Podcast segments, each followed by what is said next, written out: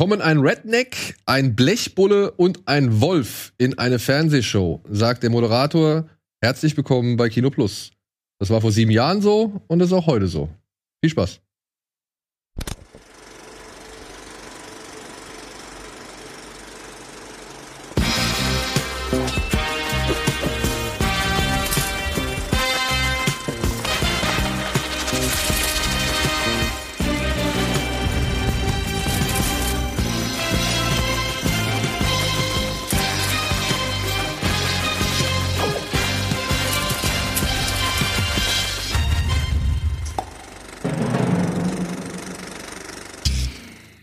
Damit herzlich willkommen zur aktuellen Ausgabe Kino Plus. Heute mit Dennis am Monitor. Wir haben extra jetzt mal einen kleinen Personenmonitor hier hingestellt. Und mit Etienne, ja, und mit mir. Hi. Na, Dennis, alles gut? Oh, wir hören dich nicht. Wir hören Dennis nicht Wir hören Dennis nicht. im Studio. Im Studio. Ja, hallo? Ah, hallo? Ja, ihn, hallo, hallo, Ja. Ah, Rubio. guck mal, ich war, so, ich war sogar so professionell, dass ich mich während des Intros gemutet habe und es dann einfach vergessen habe. Ähm, ja, mir geht's gut, danke. Wie geht's euch?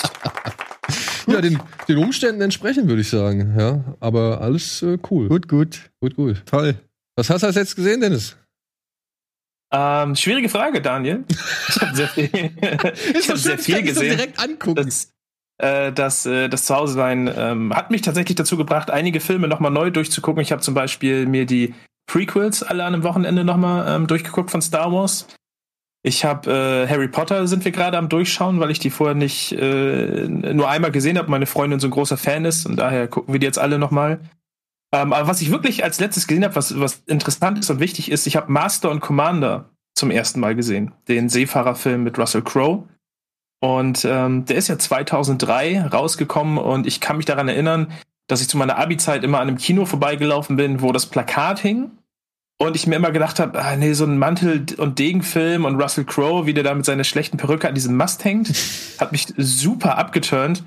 Ähm, aber irgendwann an den letzten Tagen abends äh, war mir langweilig und es war irgendwie auch nichts, nichts zu zocken da. Da habe ich gedacht, gut, der ist, ich glaube, bei Amazon war der ähm, im Prime drin. Schau's ihn dir mal an. Und ich war echt begeistert. Also, dass ich den, dass auch bis daher niemand mal irgendwie gesagt hat, den musst du gucken. Das ist ein guter Film.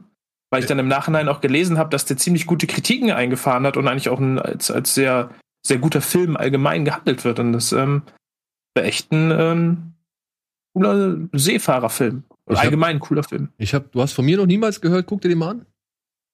Ich habe den meiner Meinung nach auch schon gelobt hier in der Sendung. Ja. Also ich meine, allein die ganzen. Dann habe ich es nicht mitbekommen, aber es hat aber es, äh, so, der ist auch nie in meinem anderen Umfeld, hat nie jemand mal gesagt, Master und Commander, ja, den, den musst du gucken. oh, krass. Also dann, dann, dann Ja. also f- tut mir auch leid. Also wenn ich das nicht mal irgendwie. Super Film. Es ist echt ein guter Film, Ja. so, ja. Also ich, ich war überrascht. Also ich bin auch grundsätzlich kein Fan von äh, Mantel- und Degenfilmen und deswegen hat mich das, dieses Zeitalter auch so ein bisschen abgeturnt. Aber ähm, der, also der ist ja so, der ist einfach nur geil. Also ich, mir, mir, also ich war so, so überrascht von diesem Film. Das ist so lange her, dass ich mal einen Film komplett un, ähm, unvorbereitet irgendwie gesehen habe, der mich dann so, so krass äh, reingezogen hat. Und das war echt mal, mal war echt eine schöne Erfahrung wieder. und es macht sich vor allem sehr stark bemerkbar bei diesem Film, dass es halt wirklich die richtige Entscheidung war, mit so einem echten Schiff zu drehen. Ne? Also das. Ja, was die da, was die da ähm, alles an, an, an äh, ja, Setpieces an wirklichen Schiffen aufgefahren haben und Kostüme. Und ich habe mir äh, noch nachträglich durchgelesen, dass die auch richtig bei der englischen äh, Marine noch trainiert haben, wie man Kanonen lädt, äh, Säbeltraining. Die Schauspieler haben ja alle die Kämpfe selber gemacht, wenn ich das, wenn ich das jetzt nochmal richtig wiedergeben kann. Ey, das ist schon, schon anständig. Es wäre cool, wenn wir mal äh, tatsächlich, da habe ich dann wirklich gedacht, es wäre cool, wenn wir mal wieder so einen Film bekommen würden, der dann auch so fast schon so ähnlich wie Mad Max ist, wo dann einfach mal mal Geld in Requisiten und sowas reingebuttert wird, ohne dort am Computer irgendwelche Hintergründe zu nutzen. Mad Max mit Schiffen. Ja. Oh. Piraten Mad Max mit Schiffen. Ja, reden wir gleich drüber. Ich habe noch was zu sagen, wo wir gerade so über Analogien bei Filmen reden. Aber ich meine, du bist fertig, oder? Ja, das war der Film, den ich gesehen Ja. habe, den ich Nee, empfehlen ich, hab, kann. ich weiß, ist jetzt nicht, was ich letzt, zuletzt gesehen habe, aber was ich zuletzt gehört habe, war ähm, auch gerade noch im Auto, Habt ihr bestimmt mitgekriegt, falls nicht, sage ich noch mal, es gibt einen Empire-Podcast. Ja, mit Tarantino und Dings. Genau, mit Edgar Wright und Quentin Tarantino, drei Stunden lang. Und eigentlich wollte ich den gestern Abend zum Einschlafen, ne? aber die Soundqualität von Tarantino ist so beschissen, weil der äh, im Hotelzimmer in Tel Aviv nur ein iPad hatte, ohne Mikrofon. Und äh, das so ein metallendes Echo hatte, dass ich da nicht einschlafen konnte. Und dann musste ich das Experiment beenden, weil es mich nicht hat einschlafen lassen. Und dann habe ich aber jetzt im Auto gehört, im Auto ging's, man gewöhnt sich dann irgendwann dran, es ist immer noch scheiß Soundqualität, wo du wirklich denkst, oh, dieses Gespräch ist eigentlich so geil, aber es ist gleich, gleichzeitig so unerträgliche Soundqualität. Aber gut, was macht man nicht alles? Und es ist ein richtig geiler Podcast, kann ich sagen. Ich habe bislang erst, glaube ich, 40 Minuten oder so gehört von den drei Stunden. Und man weiß ja auch, dass Edgar Wright auch so ein ähnlich biblisches Filmwissen hat wie Quentin Tarantino. Und es fängt irgendwie an schon mit einer Frage und ich glaube, die geht, die wird schon von Tarantino eine halbe Stunde lang beantwortet. und dann sagt er so in einem Nebensatz, er, er, redet dann sehr lange über Joker, wie er den gesehen hat im Kino und wie er ähm, den findet und wie er meint, wie der und analysiert wieder die, die Szene da, die Talkshow-Szene von Robert De Niro und, und dem Joker analysiert er und meint so, ja, das fand ich auch so hochinteressant, weil der hat so eine analytische Sicht auf die Dinge und das ist so eindeutig, wenn er das dir so erklärt, aber du siehst es vielleicht trotzdem nicht. So ein bisschen wie Jan, wenn er mir Schach warum stellst du den nicht dahin? Ich so, ja, keine Ahnung, habe ich nicht gesehen, so, weißt du? Und so, so wie Jan aufs Schachbrett guckt, guckt, glaube ich, Quentin Tarantino auf Filme. Und dann erklärt er halt diese Szene und meint halt so, ja, das äh, De Niro ist ja in dem Sinne kein Movie-Villain, sondern er ist einfach nur ein Arschloch, ein Arschloch-Comedian, so wie David Letterman sagt. Und die Leute mögen ja Arschloch-Comedians, aber er ist keiner, der den Tod verdient hat, nur weil er ein Arschloch ist. Und gleichzeitig will der Zuschauer aber, dass der Joker ihn umbringt. Das heißt, Todd Phillips macht es so, dass wir die Position von Joker annehmen und enttäuscht sind, wenn er nicht Robert De Niro umbringt. Und dann reden sie so ein bisschen darüber.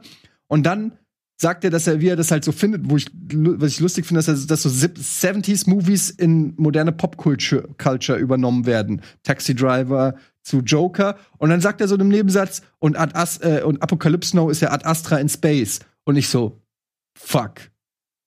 So habe ich es noch gar nicht gesehen. Das basiert auf der gleichen Vorlage, ne? Echt? Naja, also die haben sich, also das hat auch der Regisseur schon so gesagt. Okay, das wusste ich nicht. Äh, Herz der Finsternis als Vorlage. Und ich meine, es ist ja wirklich so. Und ja, ja ich habe dann in dem Moment, wo es gesagt habe, ich noch mal Ad Astra so von vorne bis hinten und habe gesagt, fuck, das ist ja exakt genauso eigentlich, sogar mit dem Vater da am Arsch am Ende der Welt und so. Das ist ja quasi Marlon Brando und alles. Das ist ja das ist ja eins, wieso habe ich das nicht gesehen? Ich habe ich hab diese Vision nicht auf Filme so, weißt du? Das ist ja oft mein Problem, was ich ja auch immer sag, so bei David Lynch Filmen oder so. Ich sehe einfach nur, was der Regisseur mir zeigt. Weißt du? Wenn da, ich sehe ein Raumschiff und es fliegt durch den Weltraum, aber ich sehe dann nicht direkt, das macht bei mir nicht, oh ja, ist ja das gleiche wie ein Schiff äh, im Dschungel. Ja. So, das ist irgendwie. Also für mich war tatsächlich, also ich, das, ich habe das auch in meiner Review geschrieben. Für mich war das halt eine der ersten Assoziationen, die ich hatte.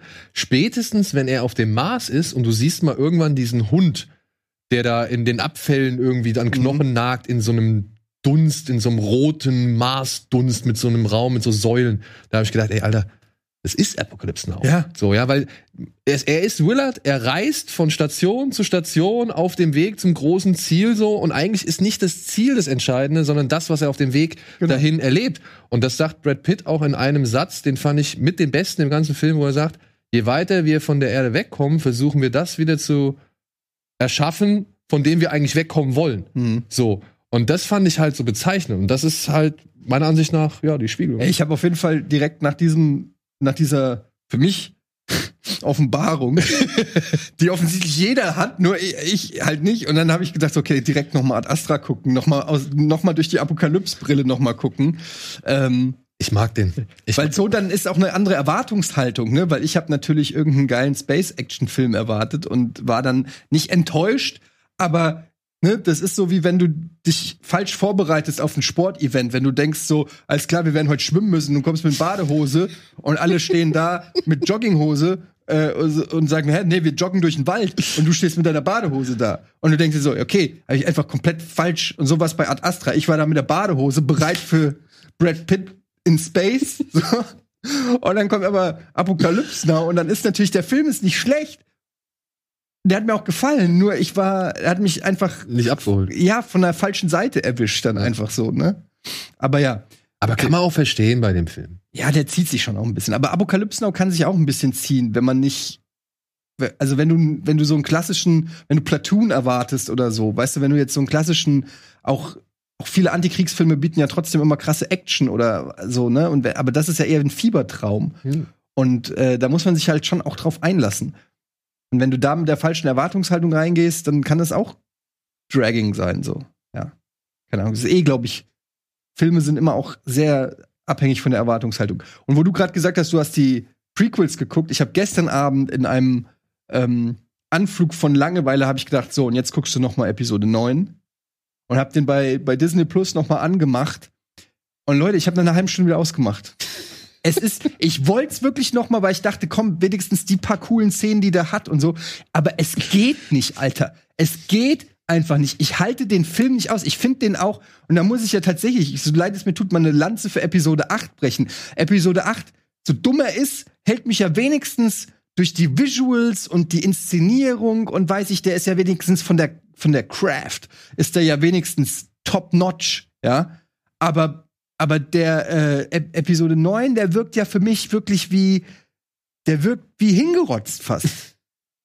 der hat keine geilen Überleitungen, der hat keine geilen Eröffnungsszenen, der hat alles, wird schon in den ersten zehn Minuten abgefrühstückt, äh, die ganze Szene da mit Imperator und so. Weißt du, so eine Szene, wo du denkst, okay, der Imperator ist wieder da nach 180 Jahren. Das müsste eigentlich eine richtig epische Szene sein. Das ist in den ersten fünf Minuten. Kylo Ren geht hin, ah, Imperator, was? Ja, ich gebe dir zwei Millionen Sternzerstörer. Okay, Schnitt. Ray kann fliegen und Laserstrahlen aus den Augen schießen und so. Es ist alles, oh, ey. Gott, nee, ey. Es ist halt, es ist halt einfach ein komplettes, komplettes, äh, kompletter Clash von Egos gewesen, ne? Also geführt hat Abrams halt einfach gesagt, okay, ich, ich mache jetzt das gleiche, was, was Johnson gemacht hat. Ich negiere einfach in den ersten zehn Minuten irgendwie alles, was aufgebaut wurde und mache jetzt wieder mein Ding durch. Ne? Und irgendwie hat sich niemand getraut, da mal äh, früh genug zwischen zu grätschen und gesagt, so Freunde, das funktioniert so nicht. Das ja, könnt ihr aber auch da wäre ich, glaube ich, noch mal, also ich bin gespannt auf, keine Ahnung, einen unbestimmten Zeitpunkt innerhalb der nächsten, ich sage jetzt mal zehn Jahre, wenn dann die große Doku rauskommt. Weil ich kann mir vorstellen, dass da noch viel mehr im Hintergrund passiert ist, was nicht mal die beiden beeinflussen hätten können, so. Weil, wenn man sich Episode 9 anguckt, da, das fühlt sich an wie ein Film, aus dem ganze, wirklich längere Teile eines Films einfach fehlen. Ja. Und, und wenn man sich so ein paar Sachen anguckt, so ein paar Theorien, ein paar irgendwie Insiderberichte, die Interviews von gewissen Leuten, ich meine, Daisy Ridley hat selbst gesagt, dass sie nicht wusste, was da mit Palpatine auf sie zukommt, so. Und ich kann mir vorstellen, dass das nicht mal ein Plan von Anfang an war. So, also ich glaube da. Also das, das, das glaube ich sofort. Nur was mich daran stört, ist, dass der Film überhaupt die Szenen von Episode 9 haben überhaupt keine Atmung. Also, was ich damit meine, ist, nimm mal Empire Strikes Back und guck mal, wie lange am Anfang Ja. in der Eiswüste. Han Solo läuft erstmal von A nach B, du lernst die Base kennen, du siehst die Arbeiter da im Hintergrund, du kriegst so ein richtiges Gefühl für diese Base. Ja, du kriegst, du hast das Gefühl, die sind da, die wissen, was da zu tun ist, die haben da eine Aufgabe. Da wird mit ganz wenig eigentlich wird ganz viel erreicht, bevor die Attacke mit den Ad-Ads kommt, so, weißt du?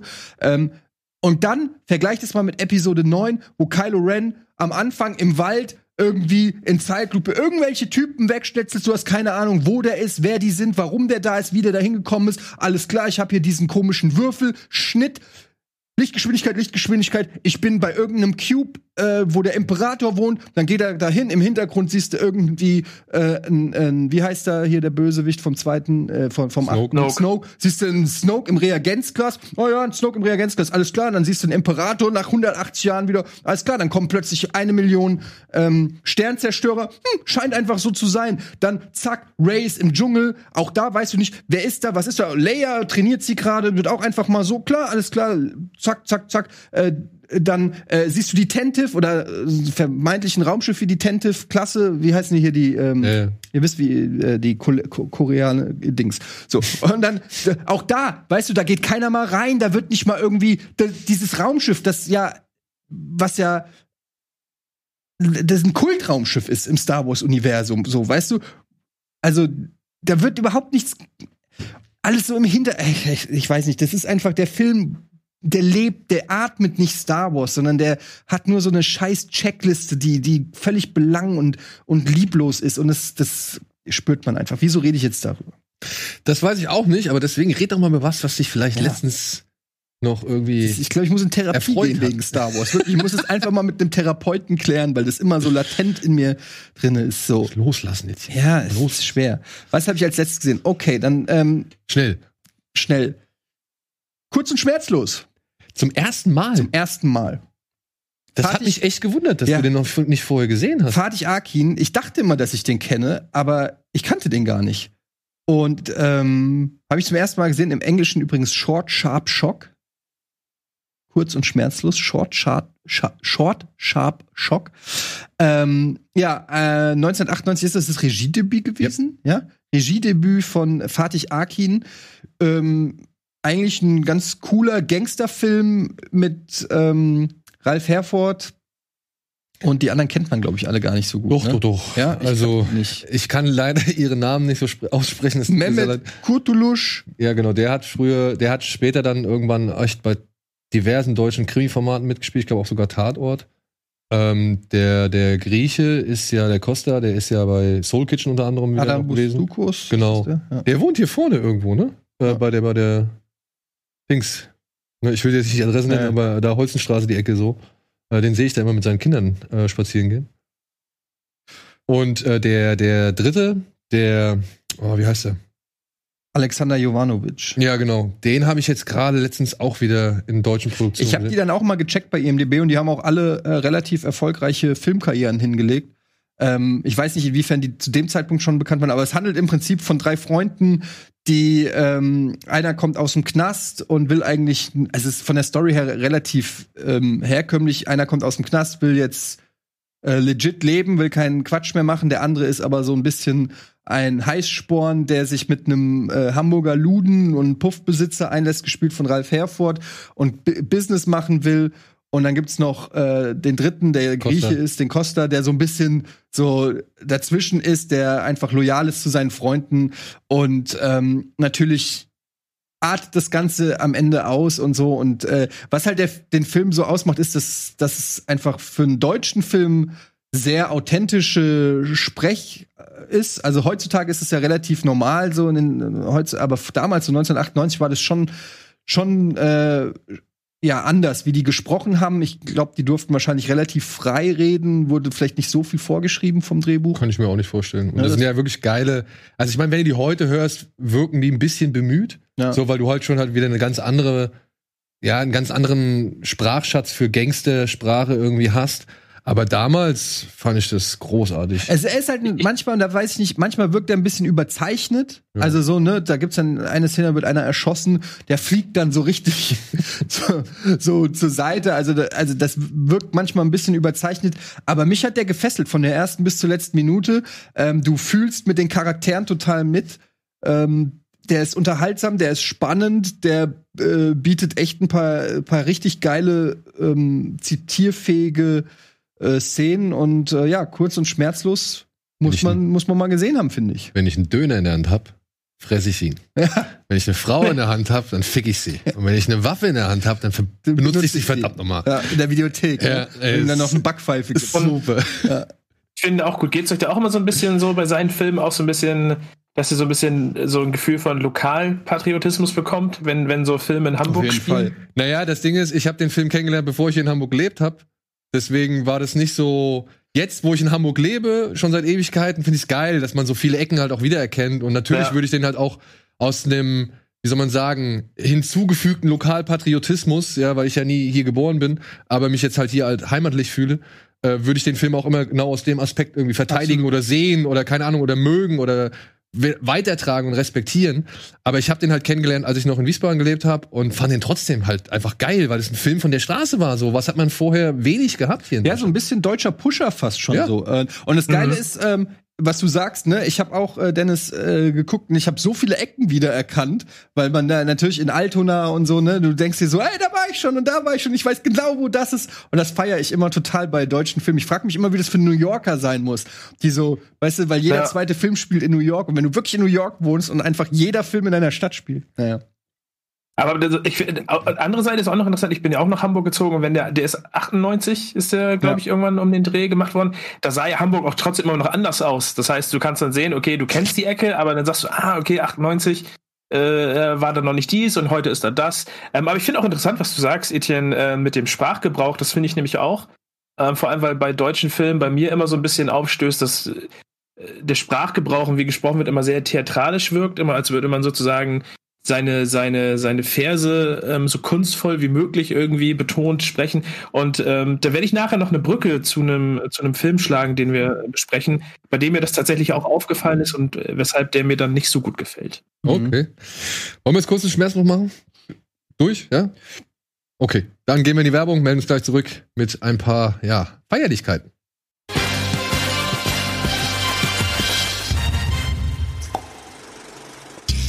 Hallo und willkommen zurück zur aktuellen Ausgabe Kino Plus mit Dennis, Etienne und mir.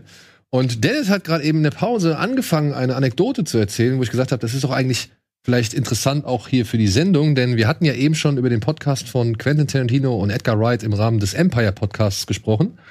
Und darüber hinaus hat Edgar Wright noch was anderes mit der Empire besprochen, oder?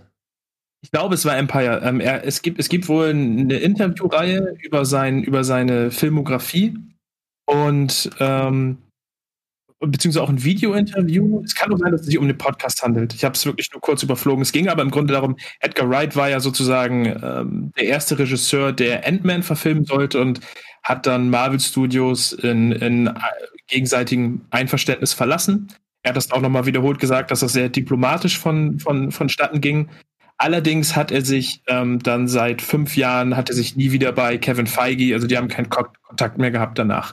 Und natürlich ist es ja Marvel, nachdem die sich mit, mit äh, Edward Norton und Terrence Howard etc. schon, schon mit einigen Leuten so ein bisschen immer auseinandergelegt haben, ähm, war Edgar Wright der Meinung, dass wenn man über sein Leben und sein Film, äh, seine Filme spricht, muss man auch sozusagen Marvel in gewisser Weise erwähnen. Und er fand das nur fair, dass wenn das zur Sprache kommt, wenn er sich vorher sozusagen dort nochmal meldet. Also hat er von sich aus nach fünf Jahren ähm, den Kontakt gesucht ähm, und hat sozusagen Kevin Feige einfach geschrieben, hey, ähm, es gibt diese Reihe über mich, willst du nicht auch irgendwie ein paar Sätze drüber schreiben? Und äh, Kevin Feige hat sich wohl sehr, äh, sehr, sehr freundlich darauf gemeldet und ähm, sozusagen hat Edgar Wright dort klargestellt, dass es dort äh, kein böses Blut gibt. Beide haben wieder ähm, Kontakt miteinander. Äh, also da alles cool. Also sehr, eine sehr äh, zu unseren Zeiten untypische Vorgehensweise, dass man, wenn man gefühlt durch, durch die Öffentlichkeit in einem Streit sozusagen auseinandergeht, dass dann sozusagen der Regisseur, der dann mehr oder weniger geht, von sich aus sagt, ey, ich spreche mit den Leuten nochmal, das ist alles cool und, und äh, da gibt's, da gibt's äh, keine, keine Gerüchte mehr, die, die man streuen muss, dass dort irgendwie irgendjemand böse auf den anderen ist. Ja, das ist doch auch mal schön zu hören. Heißt das, er ist wieder im Gespräch für einen Marvel-Film? Noch zu früh.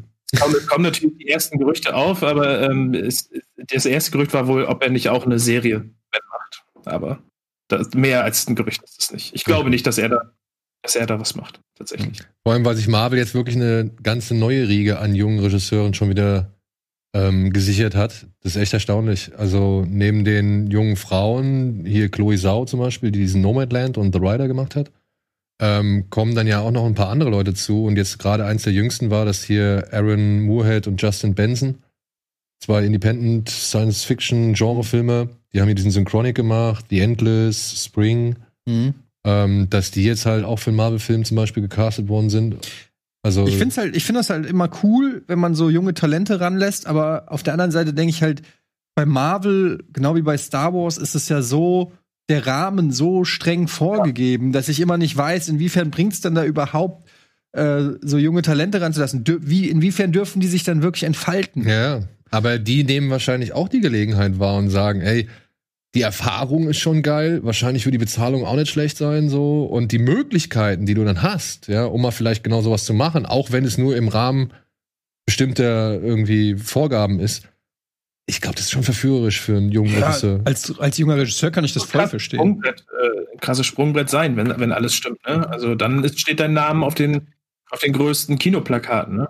Ja, halt auch die Frage, ich meine, so diese Ryan Johnson-Geschichte bei Star Wars, die wird natürlich auch bei, bei Disney für Vorsicht gesorgt haben, weil ähm, Ne? Du willst natürlich auch nicht. Und wie hießen die Typen hier? Äh, Phil Lord und Chris Miller. Chris Miller, die bei Solo rausgeflogen sind und so. Also, ja, keine Ahnung. Aber jetzt, jetzt sind wir mal ehrlich, ne? Da waren ja schon, da waren ja schon einige Regisseure, die halt nicht ganz, ich meine, guck dir das ganze, ja, das Solo-Ding an halt, ne?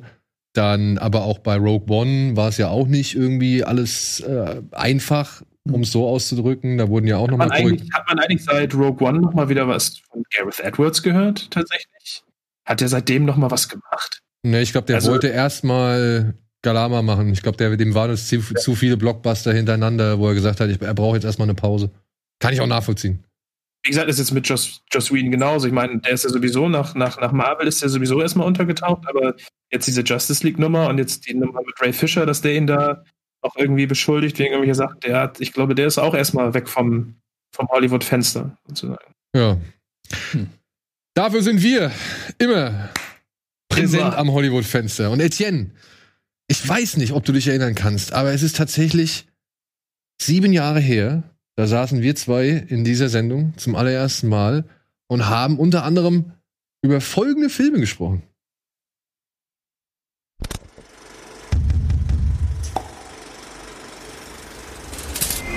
Why is America so robophobic?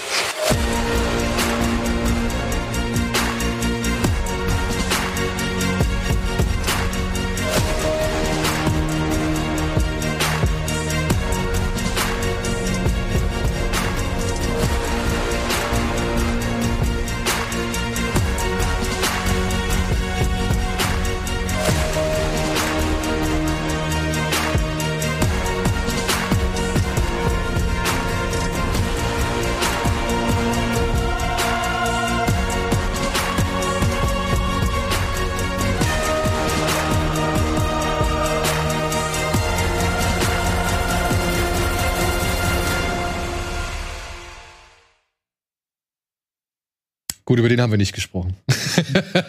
ich habe ihn nur mal der, äh, naja, der Vollständigkeit halber habe ich mal noch ein paar andere Filme aufgeführt. Aber ja, wir haben kurioserweise, obwohl unsere Sendung, glaube ich, am 13.02.2014 erstmals aufgezeichnet worden ist, haben wir über Dallas Buyers Club und Robocop Mhm. das Remake, Reboot, doch Remake, ja, das Remake gesprochen, die allerdings am 6.2. gestartet sind. Ich weiß nicht warum. Vielleicht wollten wir drüber reden. Vielleicht hatten wir die beiden gesehen. Ja. Die Beweggründe kann ich nicht mehr Weiß es nachvollziehen. auch nicht mehr. Ich, er- ich erinnere mich ja nicht mehr, was vor sieben Tagen war, aber äh, haben wir noch Szenen, wie wir da aussahen? Naja, du kannst die Folge, kannst du halt. Kann noch gucken. Ich habe das, ich hab das Set auf jeden Fall vor Augen, weil Fun Fact, dass ich jetzt auch in der Sendung bin, ich, bin der, ich saß in der Regie, hab's hochgeladen, habe auch das Thumbnail dazu gemacht zu der Zeit. Echt? ja, Zu der Zeit habe ich, hab ich das Ganze ja noch äh, sozusagen äh, aufbereitet. Da kann ich mich auf jeden Fall noch erinnern. Hier vor dem schwarzen Molton, müsste in den schwarzen großen Ledersesseln, äh, War- den braunen Ledersesseln War das noch im gewesen. Keller? nee, das war, glaube ich, Nee, nee, da hinten war- in der genau, Ecke. da- Genau, Krass. Ey. da vor dem Molton, schwarze, äh, braune Ledersessel, schwarzer Molton. Und äh, ich weiß nicht, ob da auch eine Pflanze und noch ein kleines Board irgendwie stand, aber da war auch der Tisch. Der Tisch war Ja. noch da und ein paar Sachen standen halt auf dem, auf dem Ding drauf. Good Times. Good times, ne? Ja? Sieben Jahre, Sieben hätten wir Jahre. damals nicht gedacht. Nee, nicht gedacht. Ja, Dallas Buyers Club, nochmal gesehen seitdem? Nee. Ne? Nee. Dallas Buyers Club? Oh Ja. Mann, Alter, Schwarz, Schwarz wird richtig hochgedreht. Äh. Ach, guck mal hier, da sind wir. Ja. Alter, alter, alter.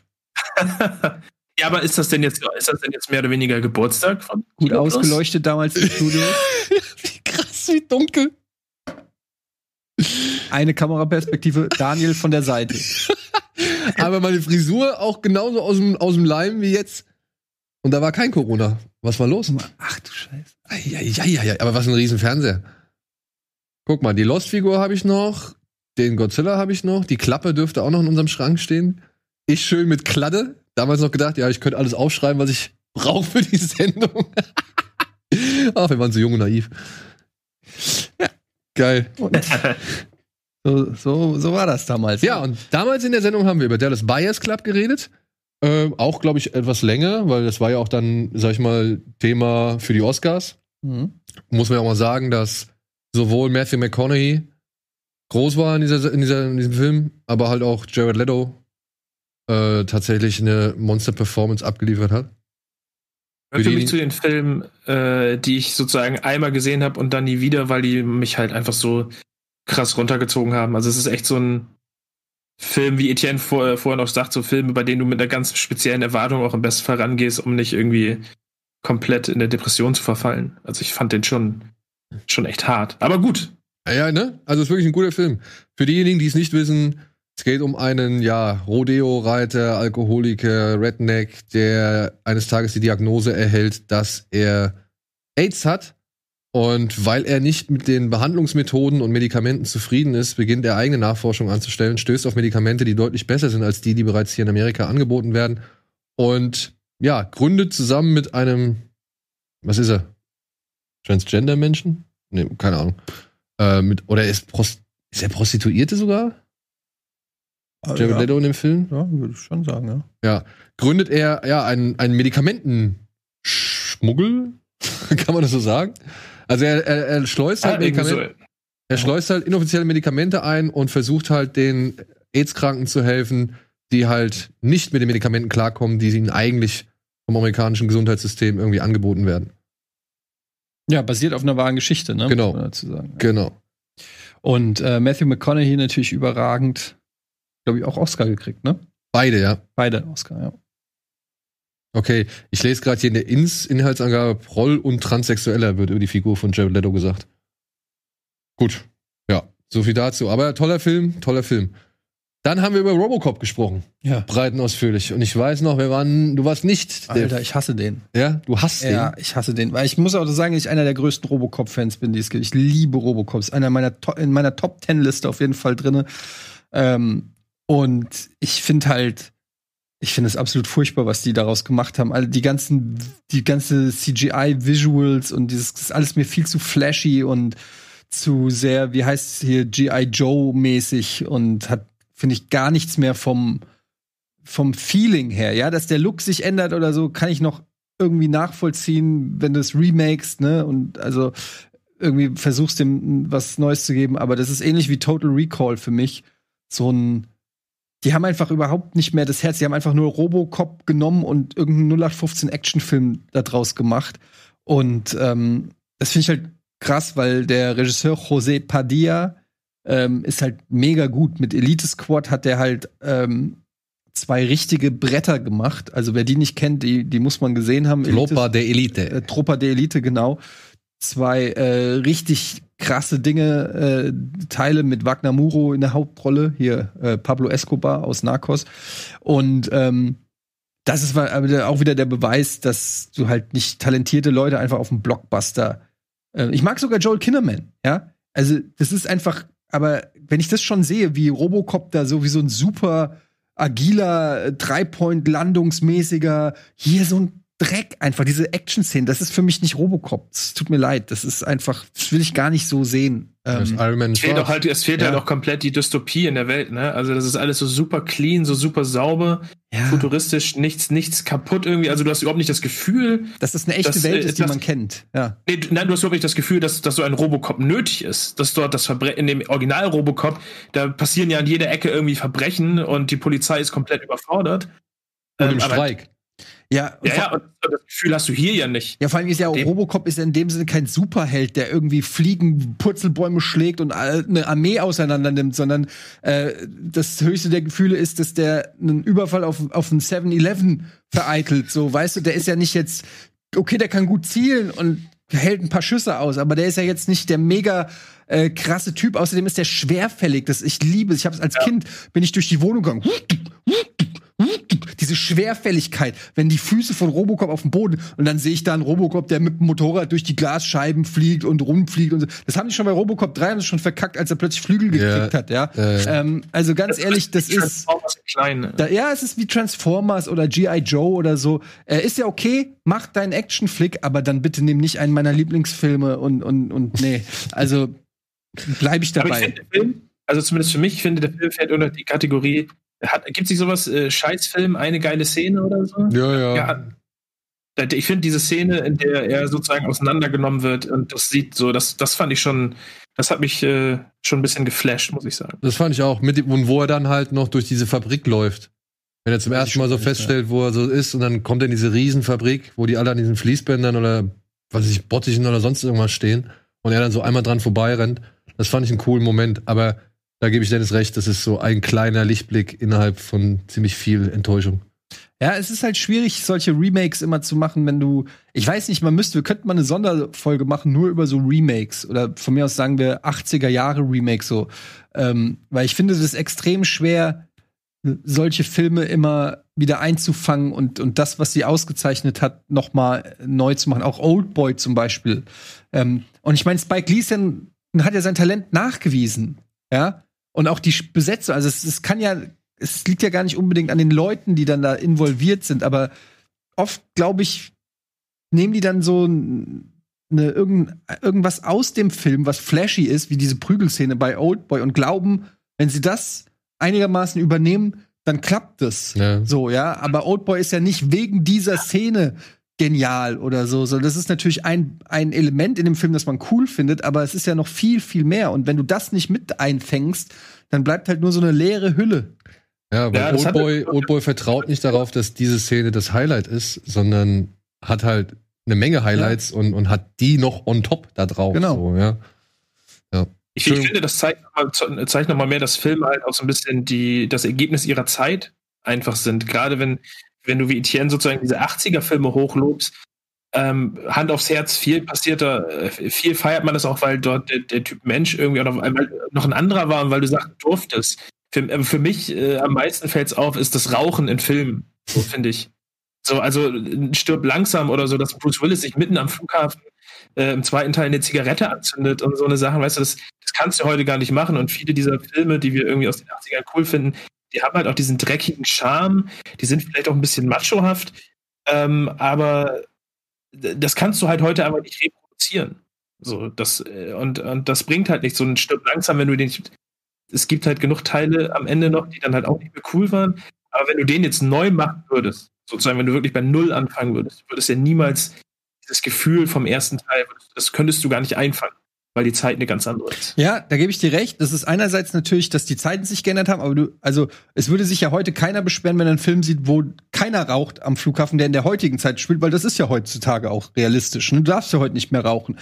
Das Problem ist eher, dass, dass oft mit so Remakes ähm, und auch Fortsetzungen versucht wird, immer den Vorgänger noch zu toppen. Das ist ja das klassische Stirb langsam Beispiel, dass immer mehr passieren muss. Es muss immer opulenter, es muss immer krasser, es muss noch eine größere Explosion, noch irgendwas. Und das ist genau der Fehler, weil das, was zum Beispiel auch bei Stirb langsam so Bock macht, ist ja das Reduzierte. Dieses Enge, dieses Klaustrophobische. Er hat keine Waffe. Er braucht, muss sich irgendwo eine Waffe besorgen. Er hat keine Schuhe. Er muss barfuß da irgendwo langlaufen. Er hat nur diesen Typen unten in der Limousine und er ist in diesem Ding gefangen und so. Und dieses ganze Setting ist geil.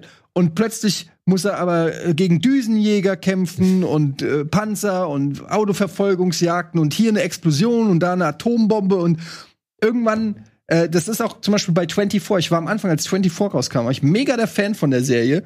Und dann wurde es immer abstruser. Weißt du, am Anfang war es so, die Idee, ich weiß nicht, ob ihr 24 kommt jetzt bei Disney Plus, könnt ihr nachholen, wenn ihr es nicht geguckt habt. Ich weiß nicht, ist wahrscheinlich schlecht gealtert, ich weiß es nicht. Reden wir gleich noch drüber. Aber genau. Und da war es so, in der ersten Staffel, die Tochter von Jack Bauer, von Kiefer Sutherland, wird quasi gekidnappt. Und er ist halt dieser Badass äh, ähm, äh, Antiterror-Agent, Antiterror-Agent, whatever, ne? Und das war so ein kleines privates Ding, was persönlich war. Oh, du hast hier den krassen Dad, so ein bisschen Taken-mäßig. Hier ist sie gefangen, gekidnappt. Und das fand ich spannend. So, oh Mann, wie kommt der jetzt? Wie schafft sie es, Kontakt aufzubauen? Es war klein, klein. In späteren Folgen muss er irgendwie Killer-Viren, Atomraketen, ähm, China gegen Russland, gegen Amerika und alles läuft bei Jack Bauer zusammen. So. Und das hat keinen Bock mehr gemacht. So. Ja. Und das meine ich. Es muss nicht immer größer und fetter und opulenter werden, sondern die Charaktere sind es, die kleinen Dinge sind es manchmal, die Filme geil machen. Ja, genau. Machen wir weiter? Ja, wir machen weiter, sorry. Alles gut, kein Thema. Aber bei kleinen Dingen äh, würde ich halt noch einen Film empfehlen, den hatten wir nicht im Programm, aber der lief tatsächlich, oder ist, diese, ist gestartet. Hätte ich es vorher gewusst, hätte ich mit reingenommen. Blutgletscher. Kennt ihr den? Von Marvin Krenn. Marvin Krenn ist ein deutscher, ja, auch Genrefilmregisseur und der hat hier so gesehen The Thing in den Alpen Mhm. Ja, wo halt so eine Forschungsstation, die sehen plötzlich, ey, da ist ein Gletscher und der ist rot. Und sie finden, äh, stellen fest, dass in diesem Gletscher oder diese, diese, diese, diese rote Farbe, dass das so kleine Mikroorganismen sind, die halt dann auch Besitz und Kontrolle von Menschen übernehmen und dann wird's blutig. Und das ist tatsächlich mit einer Menge, das sieht man vielleicht jetzt nicht unbedingt hier anhand des Trailers, aber das ist mit einer Menge schöner, praktischer, handgemachter Effekte. Österreichisch, oder? Ja, ja. In drei Tagen bist du tot, habe ich im Kino geguckt. Ja? Den habe ich gehasst. aber äh, besser. Wirklich. Okay. Da darf man auch kein Meisterwerk erwarten oder so, aber für einen deutschen Genrefilm mit dem Aufwand und der Atmosphäre ist das wirklich ehrenwert. Da muss man- ja schon für jeden deutschen Genrefilm dankbar sein, irgendwie. Ja, genau. Und dann einer, der halt auch verstanden hat, was er halt machen muss oder was er halt richtig machen muss. Und ich finde, Marvin Krenn macht das sehr gut. Der hat noch diesen Rambock gemacht. Äh, das war ein Film über, äh, ja, über Zombie-Virus-Ausbruch in Berlin. Mhm. Der war auch ganz Ah, cool. Also, ja. Schade, dass wir den damals noch nicht erwähnt haben. Kam später irgendwann noch mal, glaube ich, als er auf DVD oder Blu-ray. Sieht echt Erschienen ist. äh, auf jeden Fall krasse ähm, das Ding-Vibes. Ne? Ja, ja. Also ist wirklich die Berg Vorder- hört dich niemand schreien. auf dem Berg. würde ich ihm sagen. Sehr Ja. gut. Darüber hinaus, wir müssen weitermachen. Wir haben noch ein paar andere Geburtstagsgeschenke. Ähm, Gab es noch Vaterfreuden, ein Film mit äh, Matthias Schweighöfer, der auf ein Frettchen aufpassen muss, habe ich nie gesehen. Äh, und Freebird. Klingt aber ein super, nach einem super Pitch. hey, Hollywood. Matthias Schweighöfer muss auf ein Frettchen aufpassen. Ching, machen wir. Next. Ja, und dann gab es noch Freebirds, esst uns an einem anderen Tag. Da geht es um einen Truthahn, der in der Zeit zurückreist mit einem anderen Truthahn, um zu verhindern, dass die Amerikaner irgendwann mal das Ritual entwickeln, zu Thanksgiving Truthähne zu schlachten und zu essen. Ja, Hört sich an wie eine Idee, die Homer Simpson gepitcht haben könnte.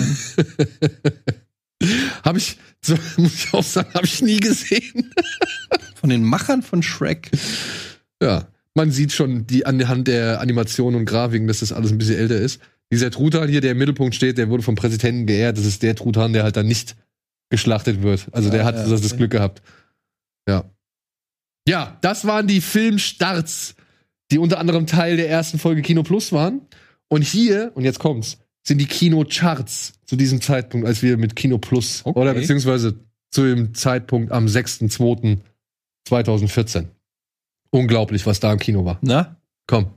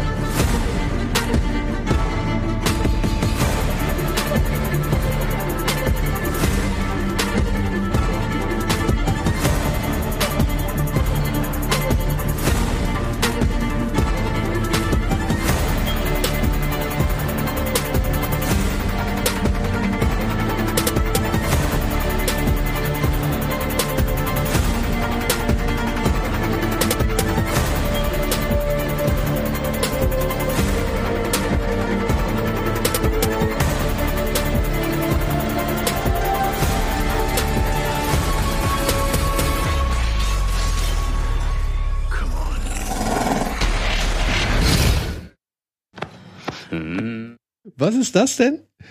War das Keanu Reeves? Das war Keanu Reeves, ja. Das war die 47 Ronin. ja, 47 Ronin. Ah, den hab ich gar nicht gesehen. Hast du nicht gesehen? Nee.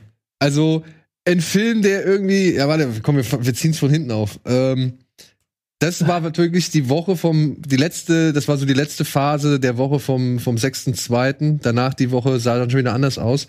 Aber ja, auf Platz 10 Homefront mit Jason Statham und, ah, wie heißt er? James Franco.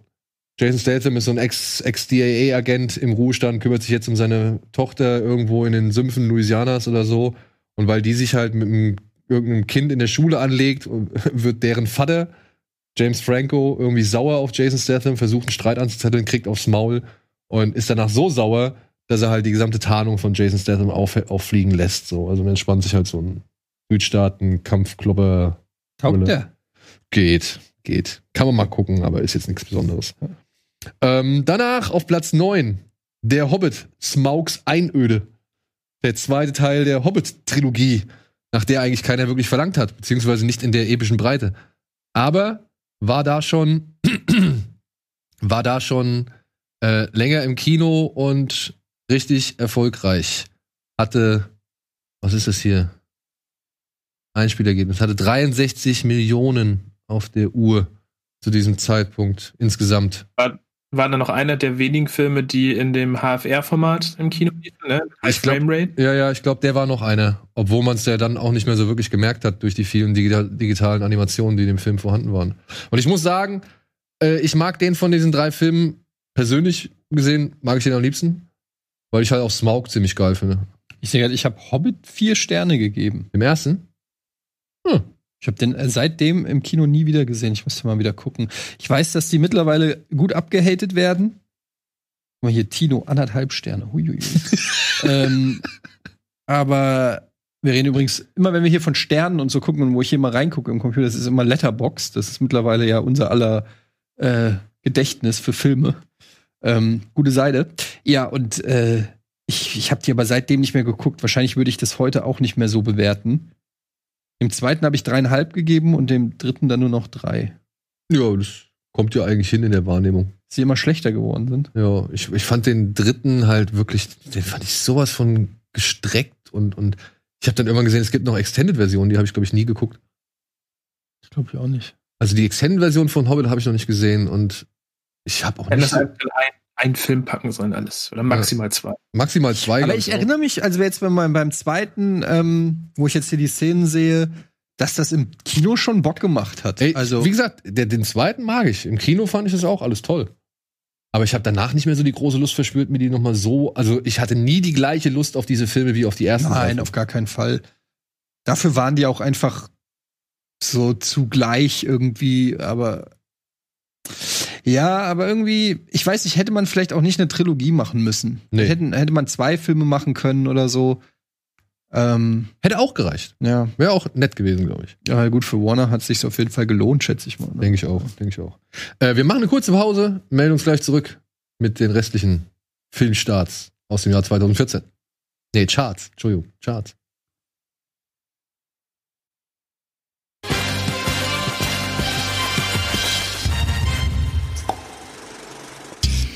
Willkommen zurück bei Kino Plus, der Sendung völlig frei von jeglicher Panne. Und herzlich willkommen zurück, Dennis und Etienne. Wir sind gerade noch in den Kinocharts des Jahres 2014. Ich glaube, da stand Kinostarts.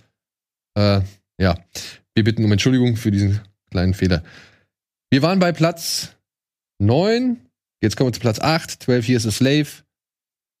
Toller Film, aber auch ein Film, den man sich nicht unbedingt zweimal direkt hintereinander angucken möchte.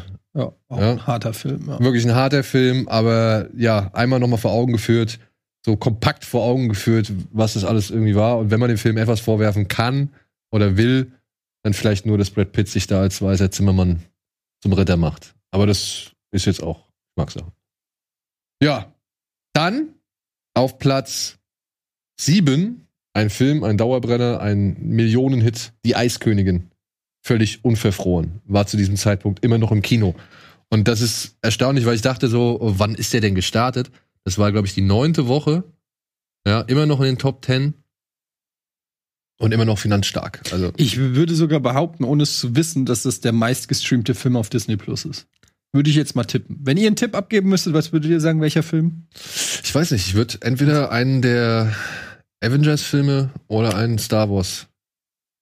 Aber ich könnte mir vorstellen, dass es, nee, ich könnte mir vorstellen, dass auch so hier Frozen 2, als Hm, der neu ja. kam, dass der noch mal äh, sehr viele Rekorde oder ziemlich, ziemlich viele Abrufe gehabt hat. Ja, auf jeden Fall mega erfolgreich. Ihr kennt jedes Kind den Ja. Film, ne? Wie gesagt, neunte Woche war jetzt da bei 33 Millionen oder so. So, dann haben wir auf Platz 6 Nicht mein Tag mit Moritz Bleibtreu und Axel Stein. Kennt ihr den? Da wird Axel Stein als, ich glaube, er ist Bankbeamter oder so, wird von Moritz Bleibtreu entführt, weil ihm dabei behilflich sein soll, irgendeinen Deal über die Bühne zu bringen. Ist ganz nett. Ist hier von Peter Torwart, der Bang Boom Bang gemacht hat. Mhm. Ja, also reicht nicht an die Bang Boom Bang Klasse ran, aber ey, kleiner sympathischer Snack kann man mal machen. Ich fand äh, Bleibt treu und, und Stein machen das eigentlich ganz gut, haben eine nette Chemie miteinander.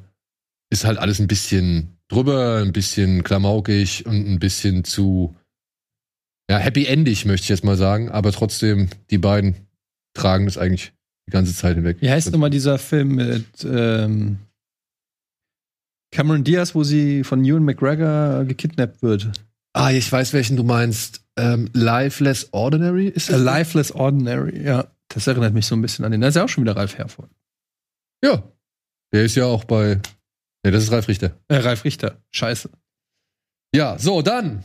Der nächste Dauerbrenner, der hat sogar noch mehr Wochen auf dem Zettel, ist dann immer noch auf Platz 5 in der zwölften Woche mittlerweile.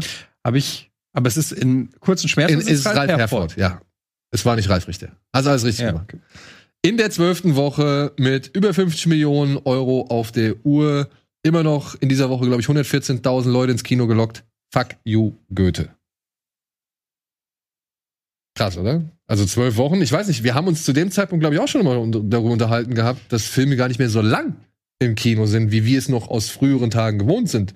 Wie zum Beispiel ich, als ich in der 28. Woche in Dirty Dancing im Kino Kennst war. du noch? Du kennst das auf jeden Fall. Ich weiß nicht, ob das hier in, im Norden oder in anderen Teilen Deutschlands war, aber so in Frankfurt und Raum Frankfurt gab es immer die Litfaßsäulen. Ja. Und da waren diese neongelben ähm, Plaka äh, Kino, äh, das Kinoprogramm. War immer an den Litfaßsäulen, war, war so ein riesengroßes Kinoprogramm, da waren dann alle Alle Kinos, Kinos, hintereinander. und dann standen da, welche Filme, Filme laufen. Da habe ich Stunden immer geguckt, dann so, ah ja, dann, dann musstest du gucken, ab 12, dienstags, 18 Uhr und so. Und ähm, da stand dann auch immer die Wochenzahl, wie lang ein Film ist. Und ich erinnere mich halt, dass ich als Kind immer an diese Litfaßsäulen gegangen bin, um zu gucken, was im Kino läuft.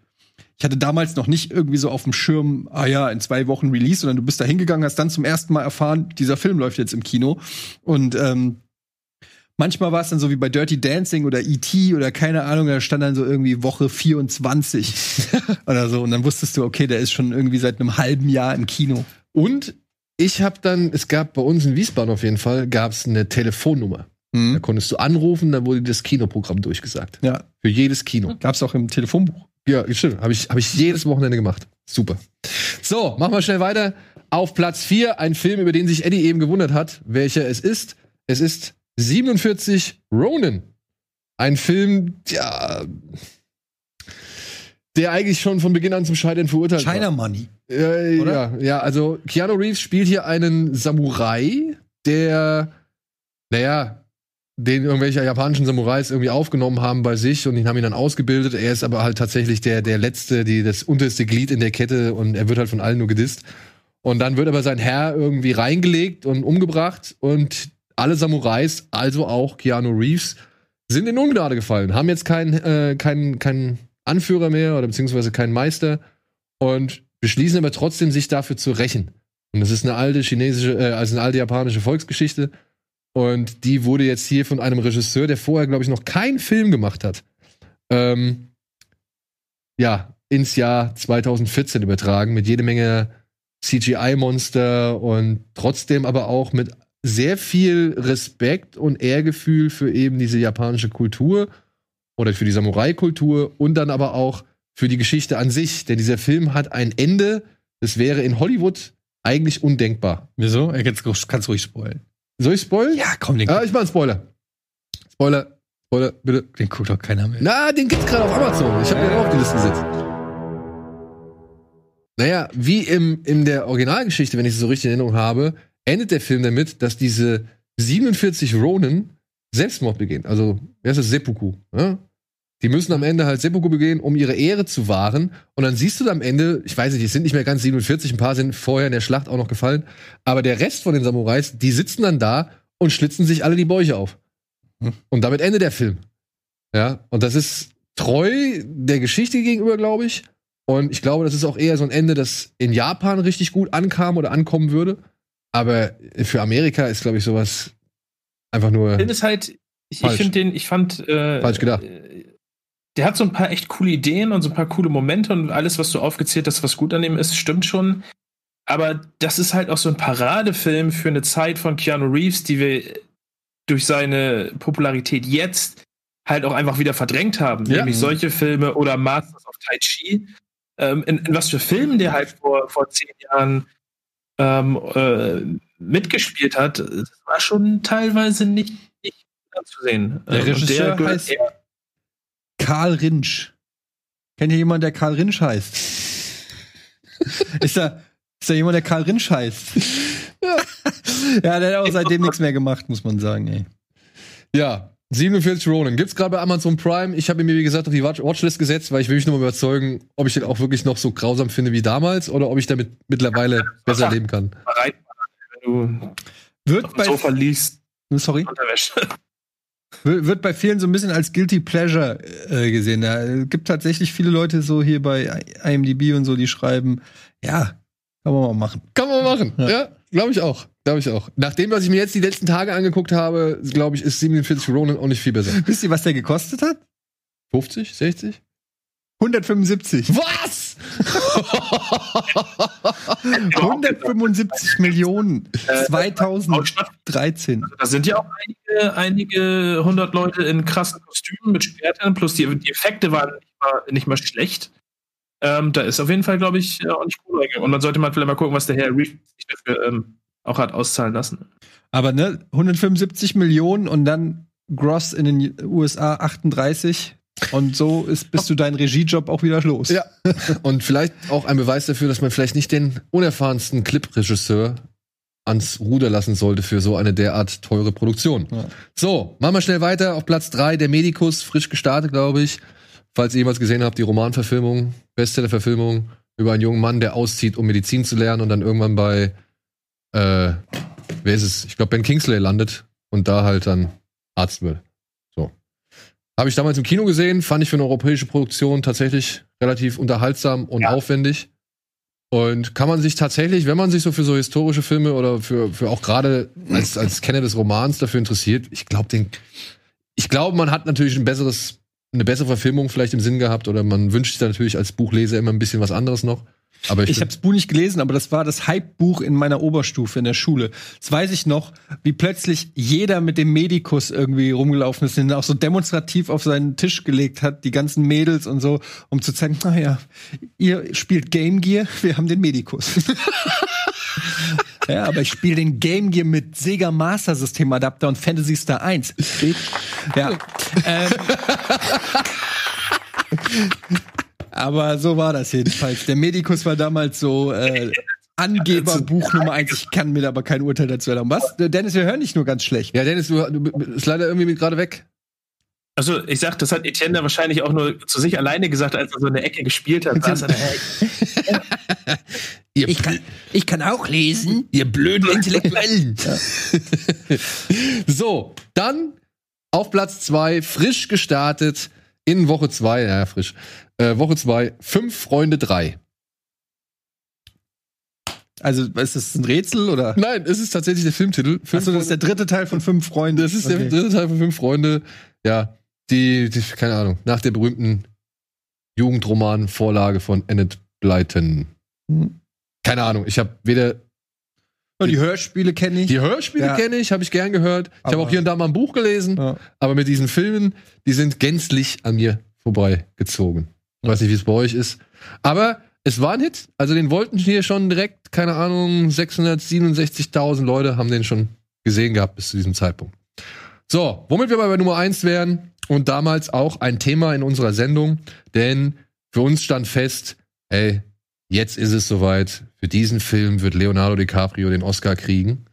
The Wolf of Wall Street war in der zweiten Woche im Kino erstaunlich. Es wollten über eine Million 500.000 Menschen diesen Film sehen. Bis dahin finde ich richtig geil für einen Martin Scorsese-Film, der ja nicht unbedingt die massenkompatibelsten Filme gemacht hat in seiner Karriere. Aber natürlich immer wieder geiles Kino. Und hier, ja, Leo in einer Power-Performance, aber halt auch noch so viele andere Leute in einem Film, der einfach, ja, keine Ahnung, grenzenlos an Energie scheint und fast, wie lang geht der? Der geht auch 150, 170 Drei Minuten. Stunden geht er, ja. Ja, äh, durchpowert von einem 70-jährigen Regisseur, als wäre es gerade sein erster Film.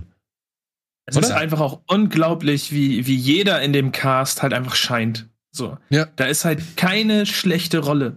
Jeder, der dort irgendwie auch nur eine kleine Szene, ob das jetzt die, die, die Mutter von dem, von, von, der, von dem Verstorbenen ist oder so, die Uhr am Ende, jeder liefert da irgendwie ab. Das ist einfach nur geil. In jeder Szene schauspielern sich die Leute dort echt ihre, ihre Seele aus dem Leib. Das und, ist einfach. Und ich finde, man Hab- merkt den Schauspielern, dass die Bock hatten, oder? Es gibt so Filme, Ja. da merkst du so, hier, weiß ich, Bruce Willis in, in Cop Out, da merkst du, er hat keinen Bock gehabt. Und hier merkst du einfach, die haben alle Bock. Natürlich, klar, Martin Scorsese, aber einfach, die merken, wir sind hier Teil von einem richtig geilen Film.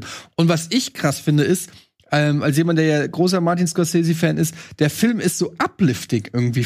Also, ne, der hat so, obwohl das Thema ja auch düster ist, im Prinzip und, und so, und äh, Leonardo DiCaprio ja auch einen, einen zutiefst kaputten Typen eigentlich spielt, aber es ist irgendwie so ein Feel-Good-Movie. Der, der macht einfach richtig Bock, der Film. Danach, du bist danach richtig aufgeputscht irgendwie. Ja, der zeigt, finde ich, auch so ein bisschen, dass Martin Scorsese auch doch ein gutes Gespür auch für, für, eine, gewisse, für eine gewisse Art von Humor hat. Also Ja, eben diese mit dem kleinwüchsigen Werfen oder auch die Szene, die super feier ist, wenn die in dem Büro sitzen und Leos äh, Vater kommt rein mit den Rechnungen und äh, die lachen sich schlapp darüber, weil sie da irgendwie die Prostituierten für irgendwelche Dienste bezahlt und so. Warum, Jonah, warum hast du denn jetzt dafür 500 Dollar ausgegeben? So, das ist äh, echt witzig und äh, der, der, der, der passt einfach. Wäre schön, wenn er vielleicht nochmal so einen hinkriegen würde und nicht nur noch äh, der nächste nicht auch wieder irgendwie ein düsteres Gangsterdrama werden wird. Dem haben wir, glaube ich, von Scorsese mittlerweile noch.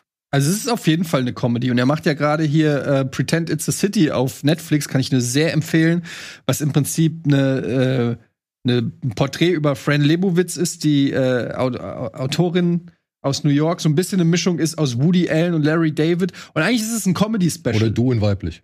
Ja, ich kann mich in der Tat sehr mit ihr identifizieren, die die ganze Zeit nur auf dem Stuhl sitzt und Geschichten aus New York erzählt, was sie alles abfuckt. Und ähm, inszeniert von Martin Scorsese, der auch die ganze Zeit neben ihr sitzt und sich kaputt lacht.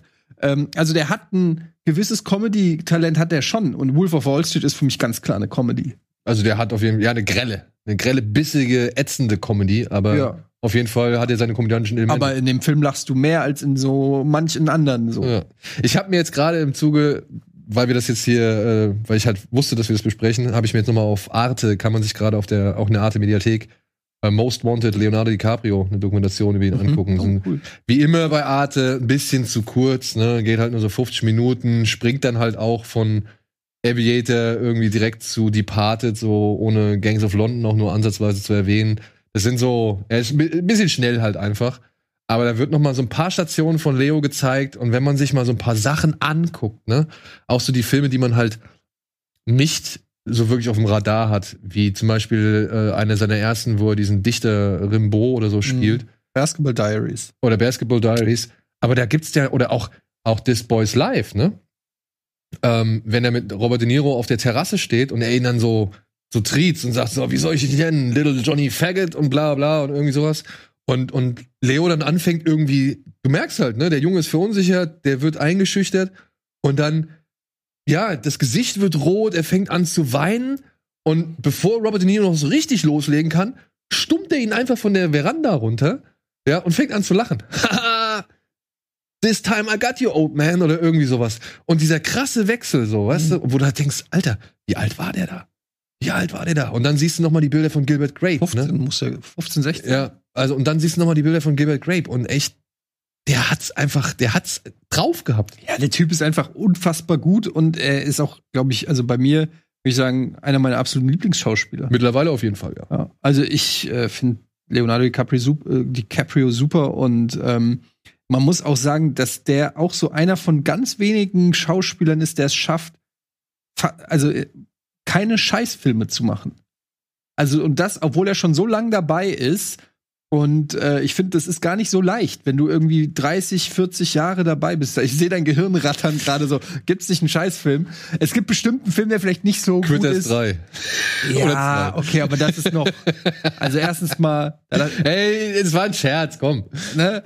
Aber, aber so seit der wirklich ein Star ist, ne? Seit, seit er wirklich, seit man weiß, wer Leo- Leonardo DiCaprio ist, hat der eigentlich nichts gemacht, wofür er sich schämen muss. Und das ist, finde ich, schon auch keinen billigen Cash Grab oder so, ne? Also sowas wie jetzt wie bei Keanu Reeves, so sehr wir den alle mögen, aber sowas so ein 747 Ronin gibt's von Leonardo DiCaprio nicht. Ja, und ich meine, 47 Ronin ist ja noch ein, sag ich mal, glorioses, gescheitertes Beispiel. Ja. Keanu Reeves hat ja auch noch so kleine, unbedeutende Liebesromane, äh, Liebesromanzen, Schnulzen und, und Dramen gemacht irgendwie. Die sind ja sang- und klanglos in der Vergessenheit verschwunden. ja. Und John Wick. oh, jetzt gibt's Ärger. Jetzt, gibt's Ärger. Ja, jetzt gibt's Ärger. Das hast du dir selbst zuzuschreiben. Aber ja, Wolf of Wall Street auf der Eins. Schöne Reminiszenz. Wir haben damals noch in der Sendung gehockt und haben gesagt, jetzt Oscar, ne, muss soweit sein. War leider nicht so weit. Es wurde dann doch Matthew McConaughey, wenn ich das richtig in Erinnerung habe. Aber zwei Jahre später sollte es dann endlich für, für ihn soweit sein mit The Revenant und der Oscar war verdient. Die haben damals, in dieser Dokumentation sagen sie, damals zu The Wolf of Wall Street, da muss wohl so eine Art Meinung oder, oder Meinungsbild über Leonardo DiCaprio existiert haben. Der ist jung, der ist gut aussehend, der ist reich. Es kann nicht angehen, dass der Typ auch noch so schweinetalentiert ist. Also, dass man ihm einfach nicht gegönnt hat, diese, dieses Leben, was er geführt hat, ja, mit all den Supermodels und den Partys und hier der Pussy Posse oder wie sie hieß Mhm. und so weiter und so fort, dass man ihm halt einfach nicht gegönnt hat, dass dieses Leben, das schon so privilegiert war, irgendwie noch mit dem Oscar zu krönen. Kurios. Zwei Wobei- Jahre später. Wobei das ja jetzt nicht nur auf Nein, das, äh, pass auf, Leonardo das, DiCaprio gemünzt ist. Also ich meine, da kannst du ja auch Brad Pitt oder was weiß ich, wie viele Hollywood A-Lister nehmen, die ein ähnlich glamouröses Leben voll Erfolg leben und ja, also- ich finde es vor allem schwierig, wenn du dann Argument, wenn du, wenn du dann halt zum Beispiel einen anguckst wie El Pacino. Ja, wo ist denn da das Argument? Hm. So. Der spielt der Pate, der spielt Serpico, der spielt Hundstage, der spielt ähm, Cruisen, der spielt. Duft der Frauen. Ja, da hat er ihn ja endlich bekommen. Ja. Ja. Achso, du meinst, wo, wo er überall gesnappt wurde. Genau, genau, genau. Ja. Ja, ist ja ähnlich wie Leo. ja, aber brauchen wir ja nicht drüber reden, dass die Oscars, haben wir auch schon so oft drüber geredet, dass da nicht jede Entscheidung immer nachvollziehbar ist und oft ganz viele andere Sachen noch mit reinspielen, die jetzt mit der, mit der Leistung des Schauspielers nicht unbedingt was zu tun haben. Ja, ja. Das wissen wir ja. Ja. So, so viel zu unserem kleinen Jahresrückblick. Ich würde sagen, wir machen nochmal eine kurze. Apropos Awards. Ja, ja, kommen wir gleich drauf. Also, okay. Ja, wir machen nochmal eine kurze Pause und melden uns gleich zurück mit ja, weiteren heißen Themen.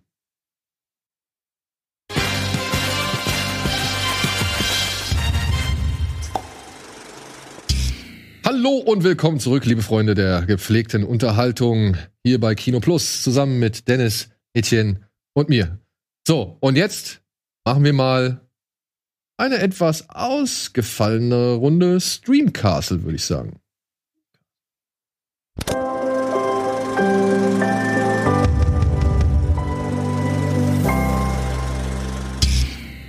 Ja, liebe Freunde, es gibt ein paar Dinge zu besprechen. Denn wir haben etwas Größeres vor. Wir haben uns gedacht, komm, lassen wir euch mal entscheiden. Und das bei einer Sache, die ich ganz interessant finde. Wir wollen nämlich ein Turnier stattfinden lassen ab dieser Woche. Dafür haben wir einen extra Foren-Thread äh, eingerichtet. Ja, den könnt ihr ja auch gleich anhand einer URL dann direkt mal besuchen. Wir haben aus all den Helden des MCU, die bei Disney Plus vertreten sind, haben wir einen kleinen Turnierbaum erstellt. Wir haben 32 Helden zusammengetragen und suchen jetzt nun den Besten. Ihr dürft entscheiden, ihr dürft abstimmen. Ja, ich weiß nicht, können wir den Turnierbaum mal kurz irgendwie anzeigen? Da seht ihr es. Das sind die Paarungen, die haben wir per Zufallsgenerator bestimmt. Also wir haben hier keine Vorlieben oder keine Abneigung oder sonst irgendwas. Keiner war gesetzt. Keiner war gesetzt. Ja, wir haben einfach versucht.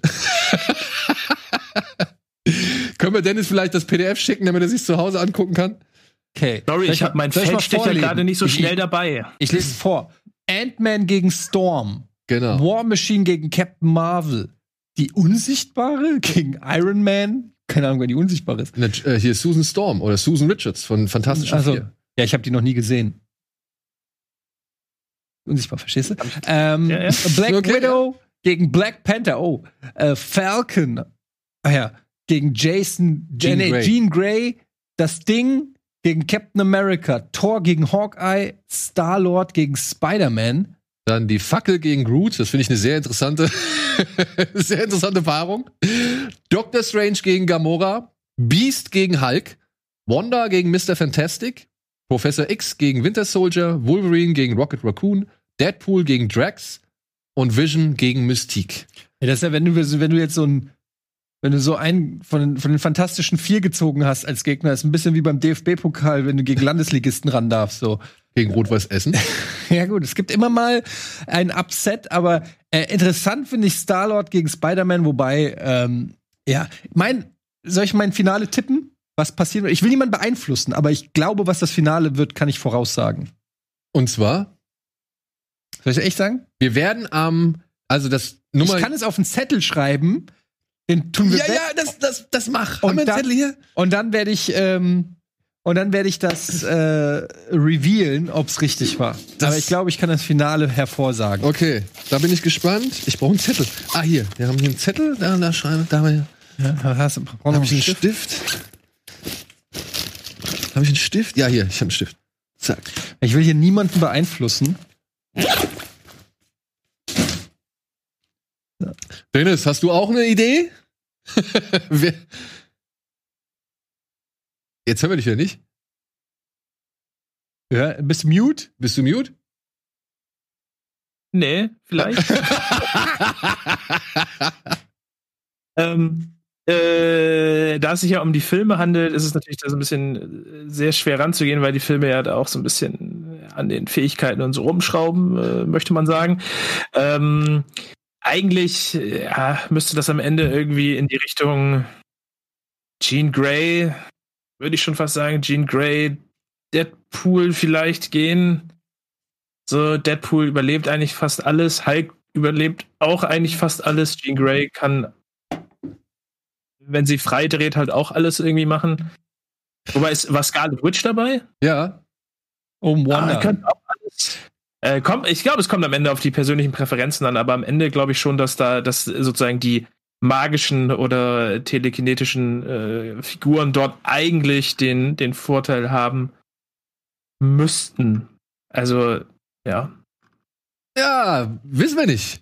Wir suchen die beste oder den besten Marvel-Filmhelden, Filmheldin bei Disney Plus. Und ihr könnt frei entscheiden, wer der Beste ist. Ja, also ihr könnt wirklich sagen, ey, nee, der ist zwar stark, aber charakterlich ein Arschloch, also darf der nicht weiterkommen.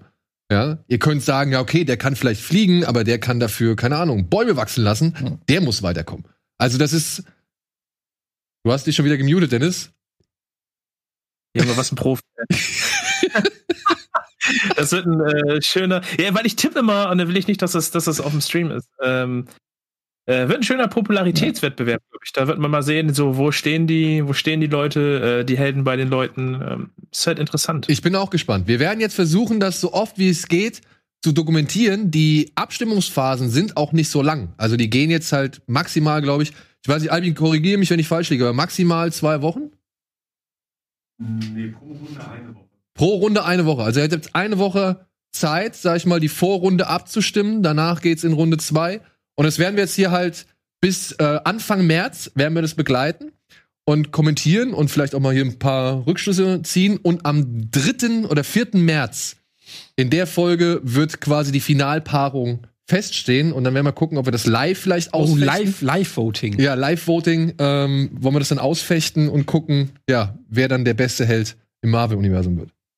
Das ist super dumm. Ach, warte, Ich weiß, ich ich- schreibt noch, von wem ich glaube, wer gewinnt. Ja, okay. Hier, ich habe nicht reingeguckt. Wir, wir werden es gleich versiegeln. Da schreibt noch, wer ich glaube, das. Ja, wir werden es gleich versiegeln und dann werden wir das liegen lassen bis zum 3.4. Und dann gucken, ob Eddie das weise Orakel ist, von dem wir alle gedacht haben, dass er es ist, oder einfach nur ein Scharlatan. Magic. Magic in the air. So, genau. Das bleibt jetzt hier. Dann kündigen sich große Dinge an. Bei Disney Plus. bei Disney Plus. Ja. Denn Star, ein neues Unterprogramm, kann man so sagen, ein neuer Kanal innerhalb von Disney Plus wird Ende Februar auftauchen. Da werden wir uns noch mal näher mit beschäftigen zu gegebener Zeit. Aber wir haben natürlich jetzt auch, wie alle anderen, das Programm bekommen, das erste Angebot bekommen, was jetzt gerade bei, bei Star so am Start sein wird zum 23. Februar, wenn ich es richtig in Erinnerung habe. Und ich habe die beiden Herren mal gebeten, zwei, sag ich mal, Titel zu nennen, auf die sie sich freuen oder wo sie sagen, ey, die kann ich empfehlen oder finde ich cool, dass die da dabei sind. Dennis, sag gerne, fang gerne an. Du hast nämlich tatsächlich Ah. zwei sehr, also ich hab mich geärgert, Ja. dass ich den einen übersehen habe und hab mich dann aber über den anderen von dir echt gewundert, weil ich gedacht habe, cool, den hat noch selten jemand irgendwie mal noch mal hervorgeholt. Okay, jetzt, jetzt bin ich am Rätseln, welchen du dort von welchen meinst tatsächlich. Ähm, einen, den ich ähm, empfehlen kann, ist äh, Wächter der Nacht. Ja. Noch neu Dosor. Ähm, ein russischer Horror-Fantasy-Film. Ähm, basiert auf der Wächterreihe, die Bücher von Sergei Lukjanenko. Ähm, eine meiner Lieblingsbüchereien, die Wächtereien, kann ich nur jedem empfehlen, die irgendwie auf moderne Fantasy mit Vampiren, Magiern, Hexen ähm, stehen und alles, was irgendwie so in, Russ äh, in Moskau spielt. Äh, ich glaube, ich habe die Hörbücher mittlerweile zwei oder dreimal komplett durch. Immer wiederholt, weil es einfach nur geil ist. Der Film ist eher so mittel. Der, Reg der Regisseur hat, äh, hat äh, tatsächlich gesagt, ja, Magie findet er eigentlich nicht so geil, deswegen macht er die Filme anders als das Buch. Hat jetzt äh, irgendwie nicht so, nicht so ganz funktioniert. Es gibt einen zweiten Teil. Der dritte, der dritte Teil wurde dann schon gar nicht mehr ähm, leider gemacht.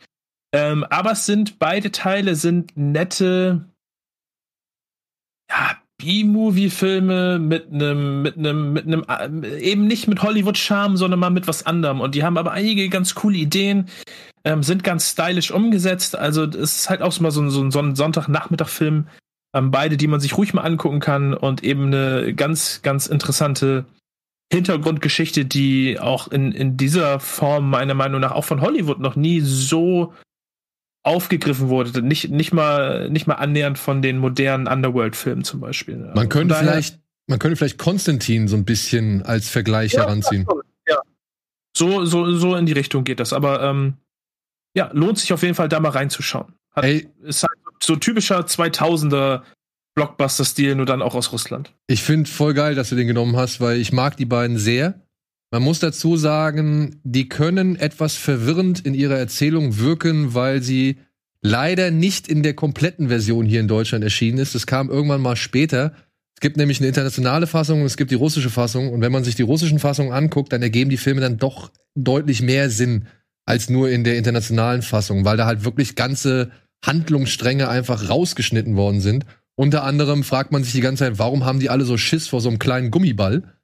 Ja, aber dann siehst du diesen Gummiball mal im Einsatz und du siehst, was der macht. Und das ist eine super geile Szene. Ähm, dann weißt du halt, warum die Schiss haben. Aber diese Szene fehlt halt. Hm. Wo halt der Gummiball sich halt in 15.000 Gummibälle aufteilt und die dann halt einfach mal so ein Haus niederreißen. Und das ist halt schade, dass das halt irgendwie zum Opfer, der Schere zum Opfer gefallen ist. Das sind echt so, so Guilty Pleasures, die man gucken kann. Und das Mindeste, was sie machen, ist Bock auf die, auf die Bücher, wenn man die nicht gelesen hat. Entschuldigung, jetzt hätte ich mich mal mute. Ah, Na gut. Ähm, weil die haben halt eine Lore und eine Geschichte, ähm, wie dieses ganze Gut und Böse. Es geht halt, um es kurz zu fassen, es gibt sozusagen Gut und Böse, die Wächter ähm, der Nacht und die Wächter des Tages. Und die sorgen dafür, dass sozusagen die Bösen und die Guten irgendwie in einem Gleichgewicht bleiben. Das ist eine jahrhundertealte ähm, Abstimmung. Und es funktioniert immer so, sobald eine Seite zum Beispiel ein, wenn die Guten sagen, sie machen ein Wunder des sechsten Grades, sozusagen sie, irgendjemand gewinnt vielleicht irgendwas, hat die böse Seite sozusagen das Recht, einen Fluch in gleichem Maße sozusagen zu, zu treffen. Und immer um so das Gleichgewicht zu wahren. Das ist halt echt spannend gemacht, weil die das, ähm, also die nehmen das halt auch alles ernst, was da passiert. Und das äh, macht viel in dem Film aus. Also diese, diese ganze äh, Unterwelt wirkt halt sehr glaubhaft. Ja. Regisseur ist übrigens Timo Beckmann-Beethoff, der später dann Wanted unter anderem gemacht hat mit Angelina Jolie und sag's. Professor X. James McAvoy. McRoy. Naidoo. Was? Ja, und dann hast du noch einen Film, Dennis, wo ich Ja. gedacht habe, wie kommt der denn jetzt bitte auf den? Hä? Also erstmal spielt Colin Farrell damit, Toni Collette spielt da drin mit und der äh, leider viel zu früh verstorbene Anton Jelchin spielt da mit. Das sind erstmal drei Gründe, warum man diesen Film eigentlich auch schauen sollte. Oder? Also, ja, ja. Und ähm, ich habe den ganz äh, unbedarft gesehen und zwar auch bevor ich das Original gesehen habe, nämlich Fright Night, das, das äh, Remake aus 2011. Und ich war echt gut unterhalten, weil ähm, sowohl äh, Toni Collette als irgendwie sexhungrige, äh, alleinerziehende Mutter, die ähm, eher nicht so, nicht so wirklich Bock auf ihren pubertierenden Sohn hat, und Colin Farrell als Vampirnachbar, der so super charmant böse einfach spielt, ähm, ist eine sehr gute Mischung und meiner Meinung nach ein ähm, ganz unterhaltsamer Horrorfilm und auch ein gutes Remake zum Original. Das habe ich dann nachgeholt und ich würde mich einfach aus dem Fenster lehnen, dass ich das äh, Remake auch besser finde als das Original tatsächlich. ich muss sagen, ich finde das Original nach wie vor besser, aber ich würde auch Fright Night als eines der gelungenen Remakes ansehen, das halt leider aber auch irgendwie so solide ist oder so sehr, also so nah an der Vorlage, dass es irgendwie sich nie so wirklich groß behaupten konnte unter den vielleicht Remakes. Also es hat nie irgendwie den Status eines Dawn of the Dead zum Beispiel erreicht von, von Zack Snyder, für meine Wahrnehmung. Nee, absolut. Der ist, also ich finde, also der Film ist auch, ich glaube, der ist relativ stark untergegangen. Ja. Ähm, ich hatte jetzt vorher, äh, vor der Sendung nochmal geguckt, der, der schneidet auch bei Kritikern so, so überdurchschnittlich oder, oder, oder mittelgut ab. Also es wird nicht zerrissen. Ähm, ich habe halt das Original, ähm, war halt dann noch ein bisschen vor meiner Zeit einfach. Also das ist ja, war, ist ja auch in, aus den 80ern, müsste das sein, Friday in den 80er, 90er. Ähm, ja. Das Original, Da- 85. Ja. Äh, das ist dann sozusagen einfach der, wahrscheinlich der, der, der ähm, Reihenfolge geschuldet, wann man was gesehen hat, finde ich. Vom Regisseur, also das Remake vom Regisseur von I, Tonya. John Gillespie oder so? Greg- Greg Gillespie. Gillespie, ja. Ja. Ähm, aber zeigt schon mal einen ersten Einblick in das Star-Programm. Es ist Erwachsenenunterhaltung. Es ist auf jeden Fall nichts Kinderfreundliches und das ist erst wirklich ne, der Anfang, denn es kommen noch so viele andere Sachen. Wir haben, ich habe hier so viele Sachen gesehen. Dom Hemingway sehe ich hier gerade, ja. Äh, Deadwood, äh, Deadpool natürlich, Die Fliege, Die Farbe des Geldes. Das sind Paul, schon Paul Newman, Tom Cruise. Genau, Ja. die Fortsetzung von Hai der Großstadt. Also, es sind schon Martin Scorsese. Übrigens. Mhm. Ja.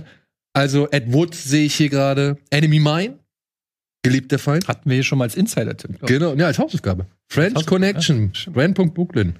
From Hell. Ganz weit hinten. Ja. Hitchcock? Ah, der Hitchcock. Okay. I, Robert. Also es Idiot. öffnet, es, also es, es öffnet natürlich durch die, durch die harten Filme, die Fliege oder auch so Deadpool. Gut, Deadpool ist ein bisschen eher komödiantisch, aber trotzdem natürlich die ganzen R-Rated-Filme, das öffnet natürlich eine sehr breite Klammer zwischen dem super kinderfreundlichen und dem härtesten, dass das in der Mitte noch super viel Platz ist, auch alles andere dort reinzupacken. Das heißt, man hat sozusagen jetzt die Grenzen äh, abgesteckt für, für Kinderprogramm für, und Erwachsenenunterhaltung und kann jetzt äh, da drin praktisch eigentlich alles veröffentlichen. Es gibt, die, die Grenzen sind jetzt sozusagen gefallen für das, was man sich vorher eigentlich, ähm, äh, wo man sich vorher gewundert hat oder wo man gehofft hat oder, oder sich, nee, wie, sagt man, wo man besorgt war, dass sozusagen was, was kommt, was nicht nach der Übernahme von Fox. Ja. Ich meine, hier kommen auch so Sachen wie Kung Pao, Enter the Fist. Also, sowas findet man halt auch. Und was findet man da noch, Eddie? Du hast ja auch noch mal zwei. Ich habe auch noch mal zwei Sachen empfohlen. Eine davon kenne ich selber noch nicht, aber freue ich mich drauf ähm, und äh, finde es super, dass die da jetzt rauskommt. Und zwar ist das ähm, Solar Opposites, heißt das, ist die neue Serie von Justin Roiland, ähm, dem äh, Mann hinter Rick and Morty oder Also- ein, einen von zwei Männern hinter Rick and Morty mit Dan Harmon. Und ich habe nur davon gehört, dass das sehr, sehr gut sein soll und sehr, sehr lustig sein soll. Und mir gefällt schon dieses Bild, gefällt mir schon. Und ähm, ich bin da einfach gespannt drauf, weil ich natürlich auch als Rick and Morty-Fan ähm, immer Bock habe auf so skurrile Sci-Fi-Zeichentrick-Quatsch. Ich meine, es gibt echt viel Kram in dieser Richtung mittlerweile. Aber ähm, ich bin auch gespannt, ein bisschen wie Justin Roiland ohne Dan Harmon dann noch mal funktioniert. Und äh, habe, wie gesagt, schon ich glaube, wer war's, was, äh, irgendjemand, äh, hier Tino oder irgendjemand hat es mir empfohlen, auf jeden Fall. Und ja, da Alvin freue ich mich vielleicht? drauf. Hä? Alvin vielleicht? Nee, Albin war es nicht. Hat er auch davon schon positiv gesprochen? Also, Alvin hat, glaube ich, sogar schon mehr von, mehr von gesehen. Und ähm, ich habe die erste Folge tatsächlich davon schon gesehen und dachte mir nur so, hm, ist schon Rick and Morty? Hm. Ja, also Rick and Morty 2.0 mit halt irgendwie so ein bisschen Family Guy, American Dad gemixt. und war nicht ganz so angetan. Aber Alvin sagte zu mir, das musst du, da musst du halt ein bisschen mehr nochmal reingehen. Also du musst ihm so, so zwei, drei Folgen geben, weil so die Grundkonstellation in der ersten Folge, die man so kennenlernt, das erinnert schon stark an, an, an Rick and Morty. Gerade weil du halt wieder so einen, so einen übermächtigen oder übergroßen Comedy-Charakter hast wie, wie Rick. Der wird hier, glaube ich, das ist hier Corvo. Mhm. Äh, der wird auch von Justin Roiland dann gesprochen. Und ja, da kommt halt schon so der gleiche Humor zum Einsatz und so die gleichen, die gleichen, wie soll man sagen, Mechanismen, die diese Figur Rick in Rick and Morty hat, die auch hier dann zum Einsatz kommen. Aber das Also ist das- nur mein Ersteindruck und das ist Aber das ist jetzt etwas- für mich auch kein Nee, K.O.-Kriterium. und das soll auch beziehungsweise das soll auch bitte kein K.O.-Kriterium sein. Wie gesagt, ich war von der ersten Folge nur so mild überzeugt, aber werde dem auch noch mal mindestens ein paar Folgen geben, um zu gucken, ob das was für mich ist oder nicht. Also, Weil- ja, ich habe es halt auch noch nicht geguckt, aber ich meine, ähm, klar, es, es wirkt alles schon wie so ein, ein Spin-off oder so, aber wie gesagt, finde ich nicht, muss nichts Schlechtes. Es ist so wie Futurama und Simpsons dann für mich, ne? Und und kann auch parallel existieren. ich muss auch hinzusagen, ich bin auch nur schwer in Rick and Morty reingekommen. Mittlerweile Ja. finde ich es voll geil, aber ich weiß noch, am Anfang hatte ich da meine Probleme mit. Also ich, bei mir ist es umgekehrt. Ich bin leicht reingekommen und mittlerweile finde ich es ein bisschen anstrengend. ähm, also ich finde es immer noch geil, aber es verlangt wirklich so unglaubliche Konzentration. Also es, ich habe mich schon dabei ertappt, wie ich äh, zurückgespult habe, um noch mal einzelne Szenen und Gags in ihrer Gänze irgendwie zu erfassen, weil es einfach so Maschinengewehr äh, Bombardement von Humor und Wortspielen und Anspielungen und Metaebene ist, dass ich manchmal echt äh, nach einer Folge sag so Pause. ja, aber- Aber natürlich auch genial gleichzeitig, ne? Also es ist schon auch Wahnsinn, wie viel Kreativität da drin steckt. Und ich feier's schon, aber ja. also das mit dem Zurückspulen, willkommen in meiner Welt. ja. ähm, und äh, ich hatte erst überlegt, ob ich Scrubs nennen soll, weil ich es irgendwie geil finde, dass einmal komplett Scrubs im, in seiner Gesamtheit gibt. Und ja, Scrubs, ähm, für alle, die den Arm mit Bohnen gesehen haben, wissen das ja dann auch, dass das ein, ein nicht wegzudenkender Teil von Rocket Beans im Prinzip, von der Rocket Beans DNA ist, weil ähm, Simon Bodi Nils und ich halt früher sehr viel Scrubs zusammen geguckt haben. Und wer Game One kennt und sich Game One anguckt, der weiß ja auch, dass dieses, du, du berichtest über ein Spiel und dann gibt's so einen Gedankenflash zum Sketch sozusagen. Das ist ja sehr viel auch ähm, Einfluss von Scrubs, sag ich mal, dieses, wenn, wenn JD nach oben guckt und dann kommt irgendeine Fantasy-Geschichte. Ähm, also Scrubs habe ich aber dann gedacht, das kennt wahrscheinlich eh jeder, ist nicht so geil. Und dann habe ich noch einen Film genommen, der einer meiner absoluten Lieblings-Romcoms ist. Habe ich, glaube ich, in der Sneak Preview damals in Frankfurt gesehen. High Fidelity. Ähm, Tim Robbins, Jack Black, ähm, äh, äh, wie heißt der Hauptdarsteller? John Cusack. John Cusack und Catherine Cedar Jones spielt noch mit. Es ist ein, ein so ein geiler Film, der Lisa Bonet, glaube ich, auch noch. Stimmt, ja. Ähm, die, der im Prinzip von John Cusack äh, handelt, der äh, Trennungsschmerz verarbeitet, indem er uns als ähm, Zuschauer seine schmerzhaftesten Beziehungserlebnisse nochmal schildert.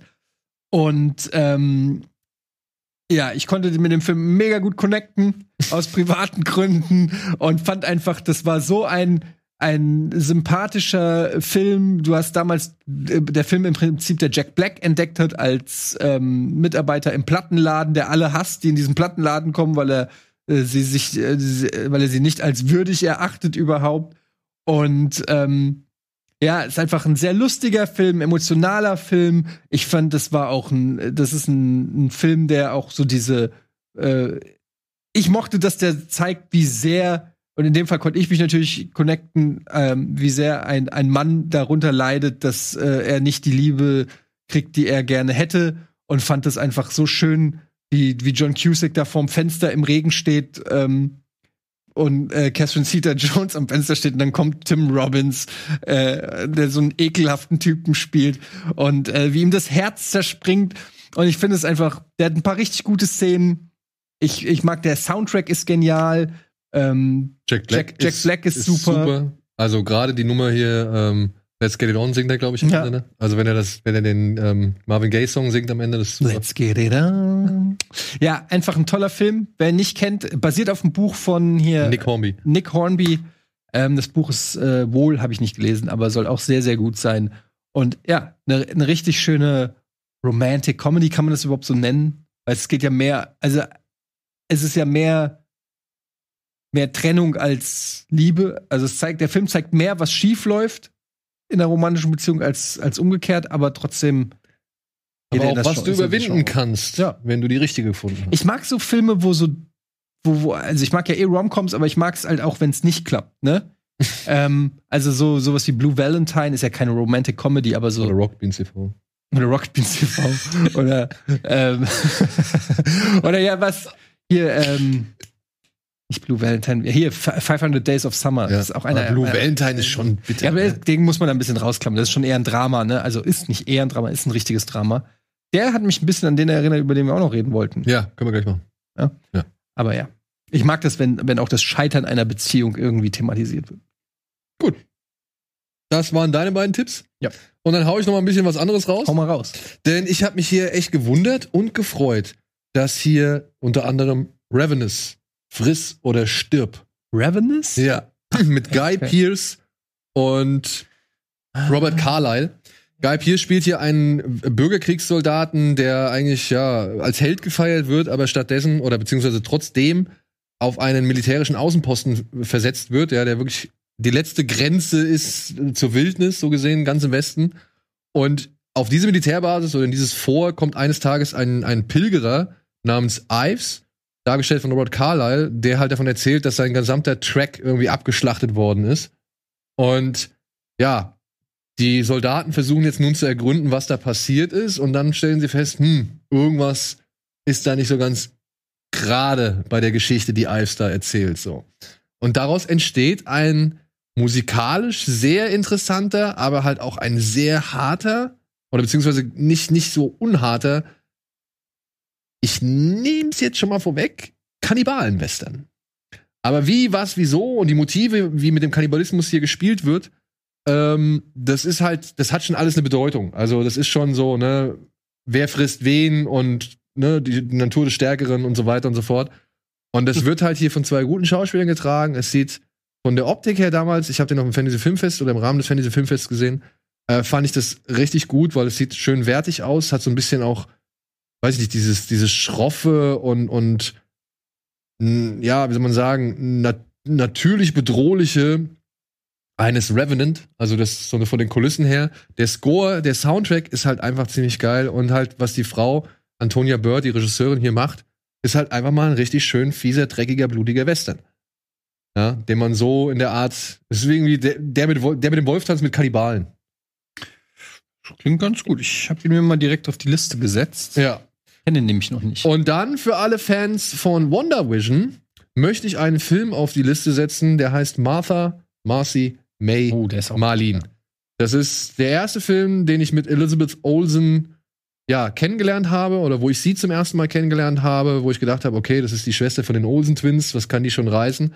Und dann habe ich nicht nur einen geilen Film bekommen, sondern auch eine super geile Performance von Frau Olsen, die hier eine junge Frau spielt, die für lange Zeit verschwunden war und jetzt plötzlich bei ihrer Schwester wieder auftaucht.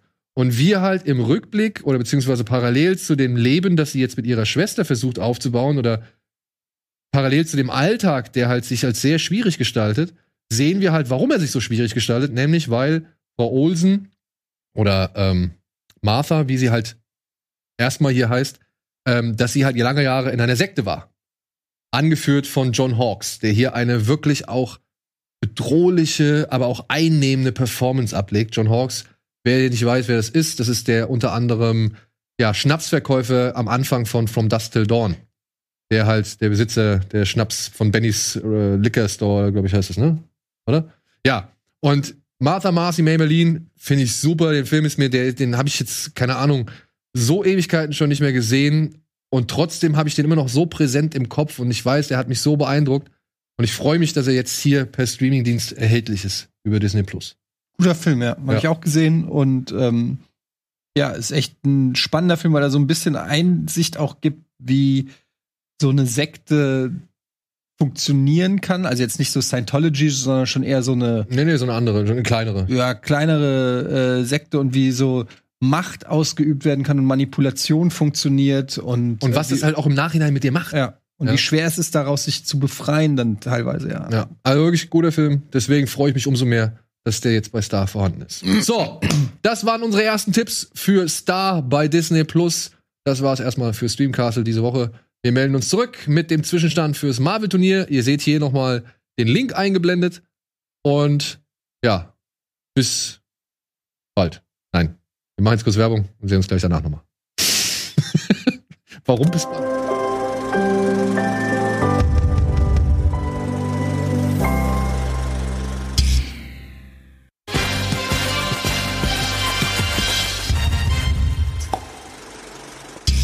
Hallo, willkommen zurück zum letzten Part der aktuellen Folge Kino Plus.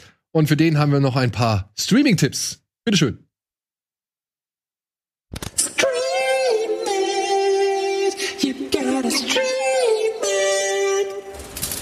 So, ich mache zwei Sachen ganz kurz. Zum einen gebe ich mal wieder eine Hausaufgabe auf. Ich habe nämlich geguckt im Forum, ob wir den schon mal irgendwie als Hausaufgabe genannt haben, weil ich mir nicht ganz sicher war. Aber ich dachte mir, nee, also ich habe dann geguckt und da war er nur irgendwie zwei, dreimal genannt so, und aber nicht im Rahmen einer Hausaufgabe. Und da habe ich gedacht, geil, der ist perfekt für eine Hausaufgabe. Na? Am 4.2. startet auf Sky Arizona Junior. Uh, Ja. nice. Einer der ersten Filme der beiden Coen-Brüder Nicolas Cage. mit Nicolas Cage und ich glaube, wer ist es? Molly, Molly, Holly Hunter? Oh, Molly Holly Hunter? Molly Holly Hunter, ich weiß es nicht mehr genau. Mo mit Molly Holly Hunter.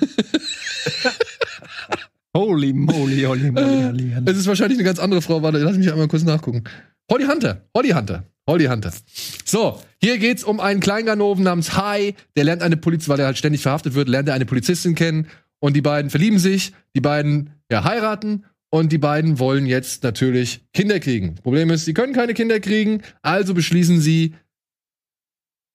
eins der fünf Babys von Nathan Arizona, äh, Arizona zu klauen. Ein, was ist er? Möbelhändler, Autohändler? Keine Ahnung. Ein großer Auto, also ein großer Geschäftsmann, der gerade fünf Kinder gekriegt hat auf einmal. Harry, Barry, Larry, Gary und Jerry. Okay. Und eins davon wollen sie jetzt nun klauen und als ihr eigenes aufziehen.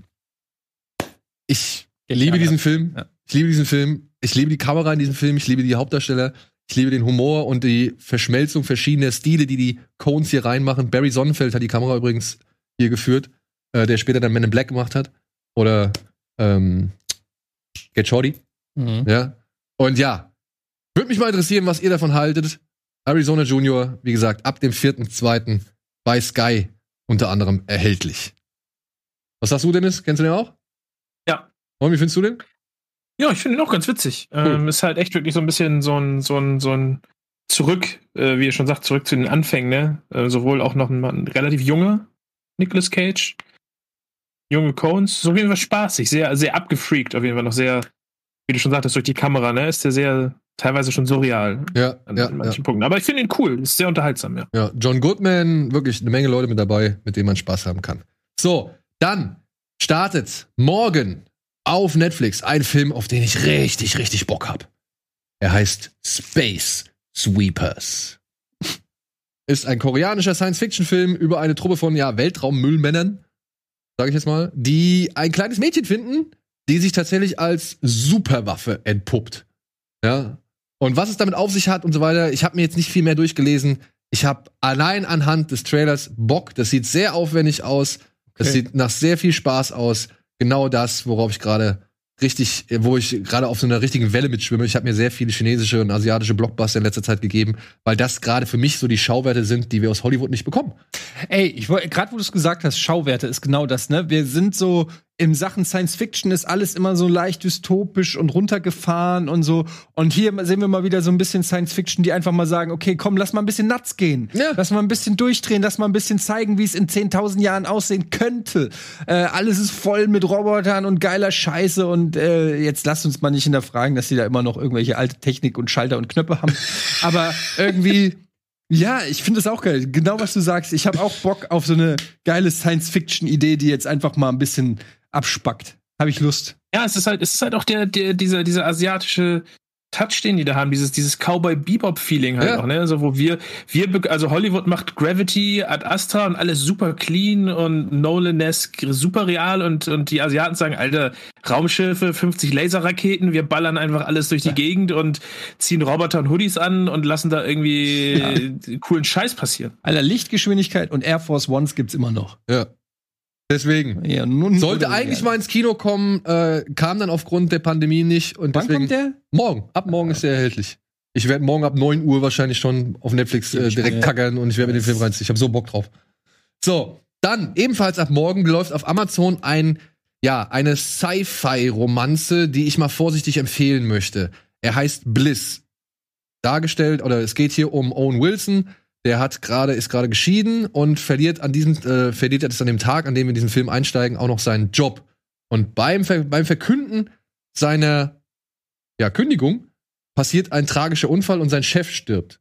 Woraufhin er, also Owen Wilson, in Panik gerät, das Haus verlässt, erstmal in die Bar gegenüber geht, um sich zu beruhigen. Und dort trifft er auf eine, ja, offenbar Obdachlose, Oh, dargestellt von Salma Hayek, die ihm halt sagt, ey, mach dir keine Sorgen, alles, was du hier erlebst, ist nicht die Realität, sondern einfach nur eine Computersimulation.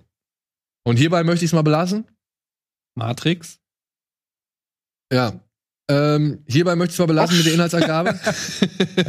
Auch schon länger nichts von Owen Wilson gesehen, tatsächlich, ne? Ja, und Also- ich, wie gesagt, ich möchte ihn vorsichtig empfehlen. Der Regisseur Mike Cahill hat vorher Filme gemacht wie Another Earth. Mit, mit einer jungen Dame, die ihr vielleicht kennt. Die hat die Se- Serie o, The OA unter anderem auf Netflix mit ins Leben gerufen. Und die hat zusammen mit Mike Cahill damals diesen äh, Another Earth geschrieben. Auch eine, sag ich mal, Science-Fiction-Geschichte, in der es im Kern aber eigentlich um, um das Menschliche geht, um Beziehungen und eine Romanze oder beziehungsweise eine Liebe. Eine Liebe, die eigentlich nicht sein darf.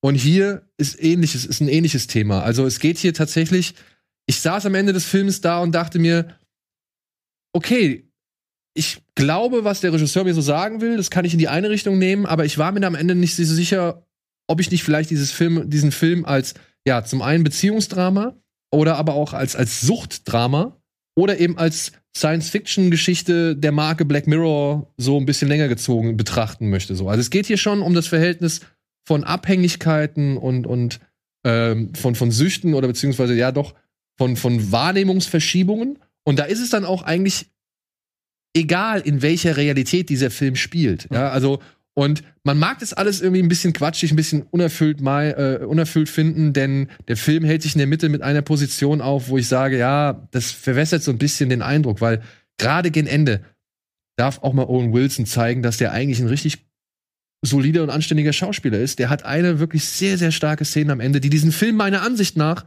noch mal, ich will nicht sagen aus den Angeln hebt, aber ihm einfach noch mal einen netten Ansatz gibt, über den man nachdenken kann. So, ja, und ich, ich mochte den. Ja, wahrscheinlich mehr, als er es verdient hat, aber ich mochte den. Okay, okay. Ja. Alright, Ja. okay, okay. Und damit wären wir beim äh, ja, letzten und großen Start für diese Woche auf Netflix. Startet morgen am 5.2. Malcolm and Marie. Ein Corona-konformer oder Corona-konform gedrehter Film von Sam Levinson. Das ist der Sohn von Barry Levinson. Ja? Rainman und so weiter. Erinnern uns. Mhm. Oder Good Morning Vietnam, glaube ich. Und der hat hier Zendaya und John David Washington als, wie soll man sagen, Künstlerpaar inszeniert, die nach der Premiere seines neuesten Films in die, ins Haus kommen, das für, von der Produktionsfirma für sie als Unterkunft bereitgestellt worden ist. Und was passiert dann, Etienne?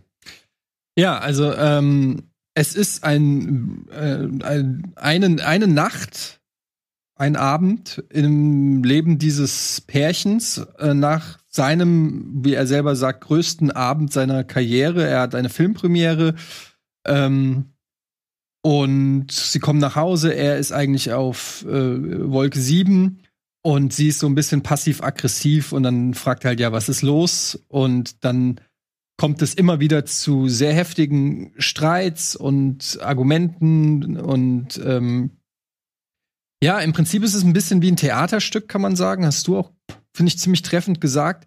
Es ist ein Film, der wirklich nur die zwei in diesem Haus ist. Viele Monologe, ähm, viele lange Takes, wo einer dem anderen irgendwas sehr emotional an den Kopf wirft und dann der andere rausrennt und es dann zu emotionalen Geschichten kommt und dann wird wieder zurück äh, verbal.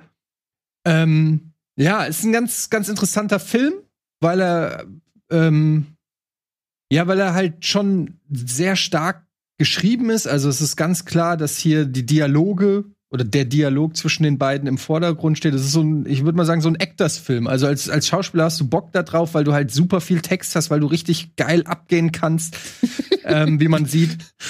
Und äh, ja, es gab teilweise Monologe, wo ich gedacht habe, Respekt, den Text erstmal lernen zu müssen, so. Ähm, auf der anderen Seite ist es auch gleichzeitig, finde ich, so ein bisschen schon fast das Problem von dem Film, weil das zu, schon ein bisschen zu einem Showwert äh, wird.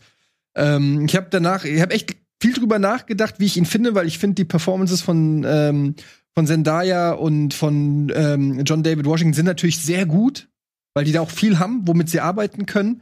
Aber ultimativ habe ich auch das Gefühl gehabt, der Film ist ein bisschen belanglos. Es geht eigentlich um nicht so viel. Er ist nicht eingebettet in etwas größeres Ganzes, sondern es sind eigentlich zwei Ego-Monster, die irgendwie ähm, sich betteln und am Ende, ja gut, egal was auch immer am Ende ist, aber ähm, und mir da so ein bisschen dann so ja das große Ganze gefehlt hat. Ja, es war es ist eher wie so ein fast eine Bewerbung von Regisseur und Schauspielern. Guck mal, der Regisseur sagt, guck mal, wie geil ich schreiben kann. Also Regisseur ist auch gleichzeitig Autor gewesen ähm, und deshalb ist der Film auch durchaus bisschen autobiografisch, glaube ich, oder zumindest kann man da die Parallele zum Regisseur ziehen. Der ist ja, es handelt ja hier von einem Regisseur und wie Kritik, äh, wie er mit Kritik an seinem Film umgeht und so weiter. Also es ist schon so ein bisschen ein sehr narzisstischer Film aus Sicht des Regisseurs. Und die Schauspieler waren mir halt so, es war halt einfach irgendwann was mir ein bisschen too much, muss ich ganz ehrlich sagen. Da habe ich dann gemerkt, ja, okay, ihr seid sauer, ihr habt geile Dialoge, aber sprechen wirklich so Menschen, streiten wirklich so Menschen? Oder ist es wirklich wie inszeniert wie ein Theaterstück, wo wie du sie es als als als Regisseur halt vorstellst, wie geil das wäre, wenn der jetzt das sagt und sie reagiert so, beide sind super smart, beide sind immer noch erst legt der eine was nach, wo du denkst, boah, ja, wie krass war das, dann sagt die was und sagst so, ja, wie krass, aber ich musste an Marriage Story denken. Ja. Ähm, und Marriage Story hat auch eine ähnliche Streitszene, nur geht die da nicht eine Stunde 40 Minuten, sondern weiß ich nicht, 10 Minuten oder 15 Minuten, ist aber eingebettet in eine Geschichte, wo du verstehen kannst, wo wer herkommt. Ähm, das ist alles in, in, in, in noch mehr Fleisch gehüllt und nicht nur so, ein, so eine Exposition, so hier. Und deshalb hat mir da ein bisschen was gefehlt. Ich finde, den kann man gucken. Der ist ein bisschen zu lang für meinen Geschmack. Also da hätte es dann auch echt irgendwie 90 Minuten in gerade. ja 20, 30 Minuten weniger hätten da auch gereicht, gerade weil es so ein Kammerspiel ist und es immer wieder so ist. Dann vertragen sie sich wieder vermeintlich.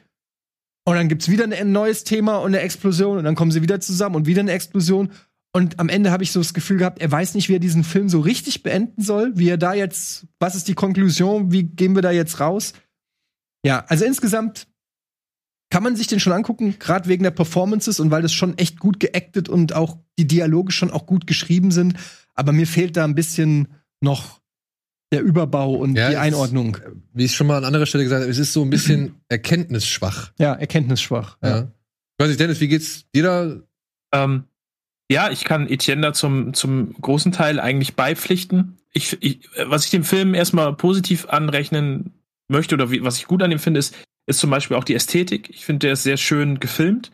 Der hat sehr schöne Bilder. Klar, schwarz-weiß ist natürlich auch immer irgendwie so ein bisschen ähm, eine eine einfache Art, wieder eine neue Sehgewohnheit zu schaffen, die so ein bisschen so einen künstlerischen Vibe mitschwingen lässt, aber der hat halt auch an sich schöne Bilder, sehr schön, äh, sehr schöne Szenerie, wie er das einfängt. Ähm, aber hier will ich sagen, das, was ich am Anfang gesagt habe, ich finde halt, dieser Film will so unglaublich ähm, ein authentisches Beziehungsleben darstellen und ist dabei so unglaublich unauthentisch. Ähm, es ist meiner Meinung nach einfach wirklich nur Szene an Szene. Ähm, je, jemand verlässt den Raum, dann setzt sich die Person perfekt irgendwie daneben und es wird angefangen, wie in einem typisch deutschen Film, die Lines irgendwie theatralisch vorzutragen. Ähm, also so streiten halt keine Menschen, meiner Meinung nach. Und so gehen Menschen nicht um. So, so, so, so streiten Leute, die, die wissen, dass sie Schauspieler sind, die einen Streit inszenieren wollen. Also das hat mich super krass abgeturnt, weil ich beide Schauspieler mag und ich, und ich finde auch, sie machen, sie machen das gut. So, aber ich finde, das Drehbuch ist so, so schwach und so komplett, komplett unrealistisch, dass du gibst, nein. So, äh, also, wer würde sich das denn so antun, was da passiert? Wie, äh, ja, wie narzisstisch muss man sein, dass, dass dort nicht zumindest einer mal in irgendeiner Art und Weise auf die, auf die andere Person irgendwie zugeht oder dass man versucht, einen gemeinsamen Nenner zu finden, vor allem wenn man, wenn man irgendwie glaubt, dass das ein Paar ist, was vielleicht auch schon, schon sich länger kennt. Ja, Also, das fünf ist Jahre, wirklich nur- sagen. fünf Jahre und ähm, ich mag solche Filme, ich mag solche Filme gerne, aber wenn man den mal gegen einen Fences stellt, oder auch gegen einen Gott des Gemetzels. Ähm, mit- Was war das erste? da wird- Fenzel? Fences mit Denzel. Fences mit Denzel Fences, ja, und Vi Viola.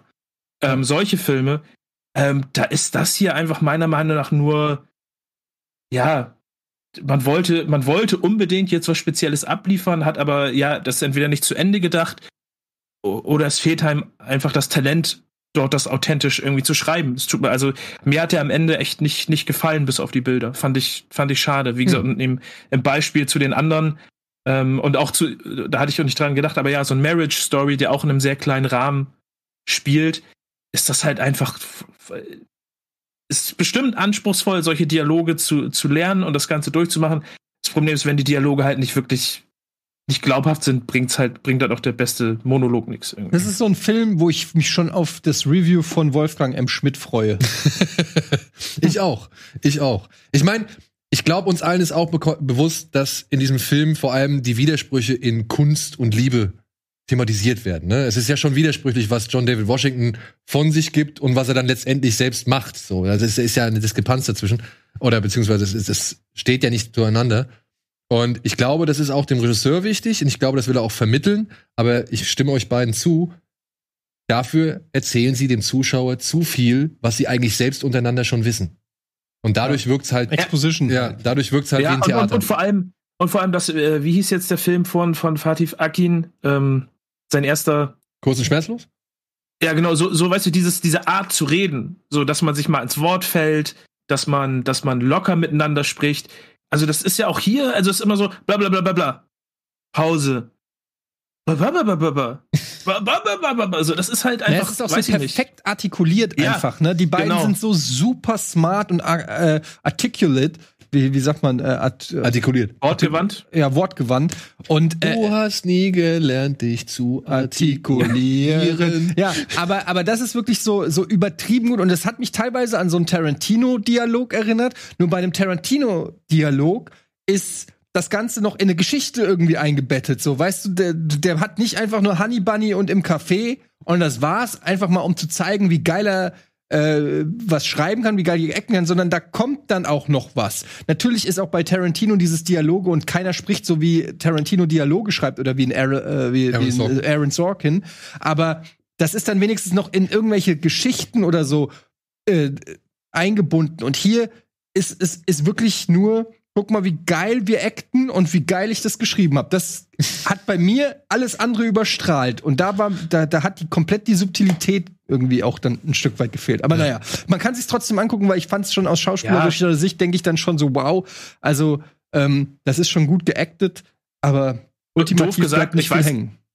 ich weiß nicht, ob man das, also ja doch, man sollte das vielleicht auch schon. Und was, was Daniel ja am Anfang auch gesagt hat, einen Film zu dieser Zeit sozusagen zu drehen, ähm, ist, ist zumindest in dem Sinne respektabel, dass man schaut, okay, welche, ähm, welche Situation schafft man am Set mit, mit den Schauspielern, wie kann man das mit so wenig Gefahr wie möglich drehen halt auch.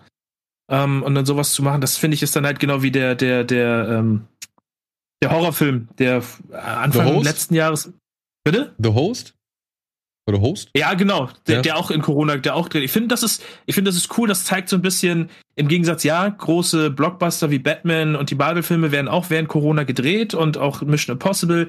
Aber dass trotzdem aus dieser Situation noch Ideen erwachsen, wie man mit wenigen Mitteln neue, äh, den, den neuen Zustand einfach umsetzen kann. Das finde ich, das kann man dem Film dann doch auch trotzdem noch zugute halten, dass man das, äh, dass es halt so auch klappt, so Filme trotzdem noch zu veröffentlichen, während wir auf manche große Blockbuster immer noch warten, die jetzt, weiß ich nicht, zum zehnten Mal verschoben wurden, wo man glaubt, wie, wie viele Filme sollen wir denn, wenn die Kinos aufmachen, alle zum gleichen Tag sehen? Ja. Da, da, da.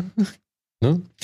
Ja, wie ihr merkt, ein, ein Film, den man diskutieren kann und deswegen würde uns auch interessieren, was haltet ihr von Malcolm und Marie? Ja, lasst uns doch gerne mal wissen, ob das wirklich das heiße Eisen ist oder doch vielleicht ein Film, der in, keine Ahnung, zwei Monaten schon wieder keinen Hahn nach mehr kräht. Ähm, lasst es uns gerne da. Ansonsten vielen Dank fürs Zuschauen. Vielen Dank euch beiden fürs Mitmachen. Und ansonsten haben wir noch irgendwas? Gibt's irgendwas? Wo müssen wir auf irgendwas Abmod hinweisen? jetzt. Abmod, okay. In diesem Sinne, viel Spaß mit den Filmen. Tschüss. Bleibt uns treu. Tschüss. Glocke. Drücken.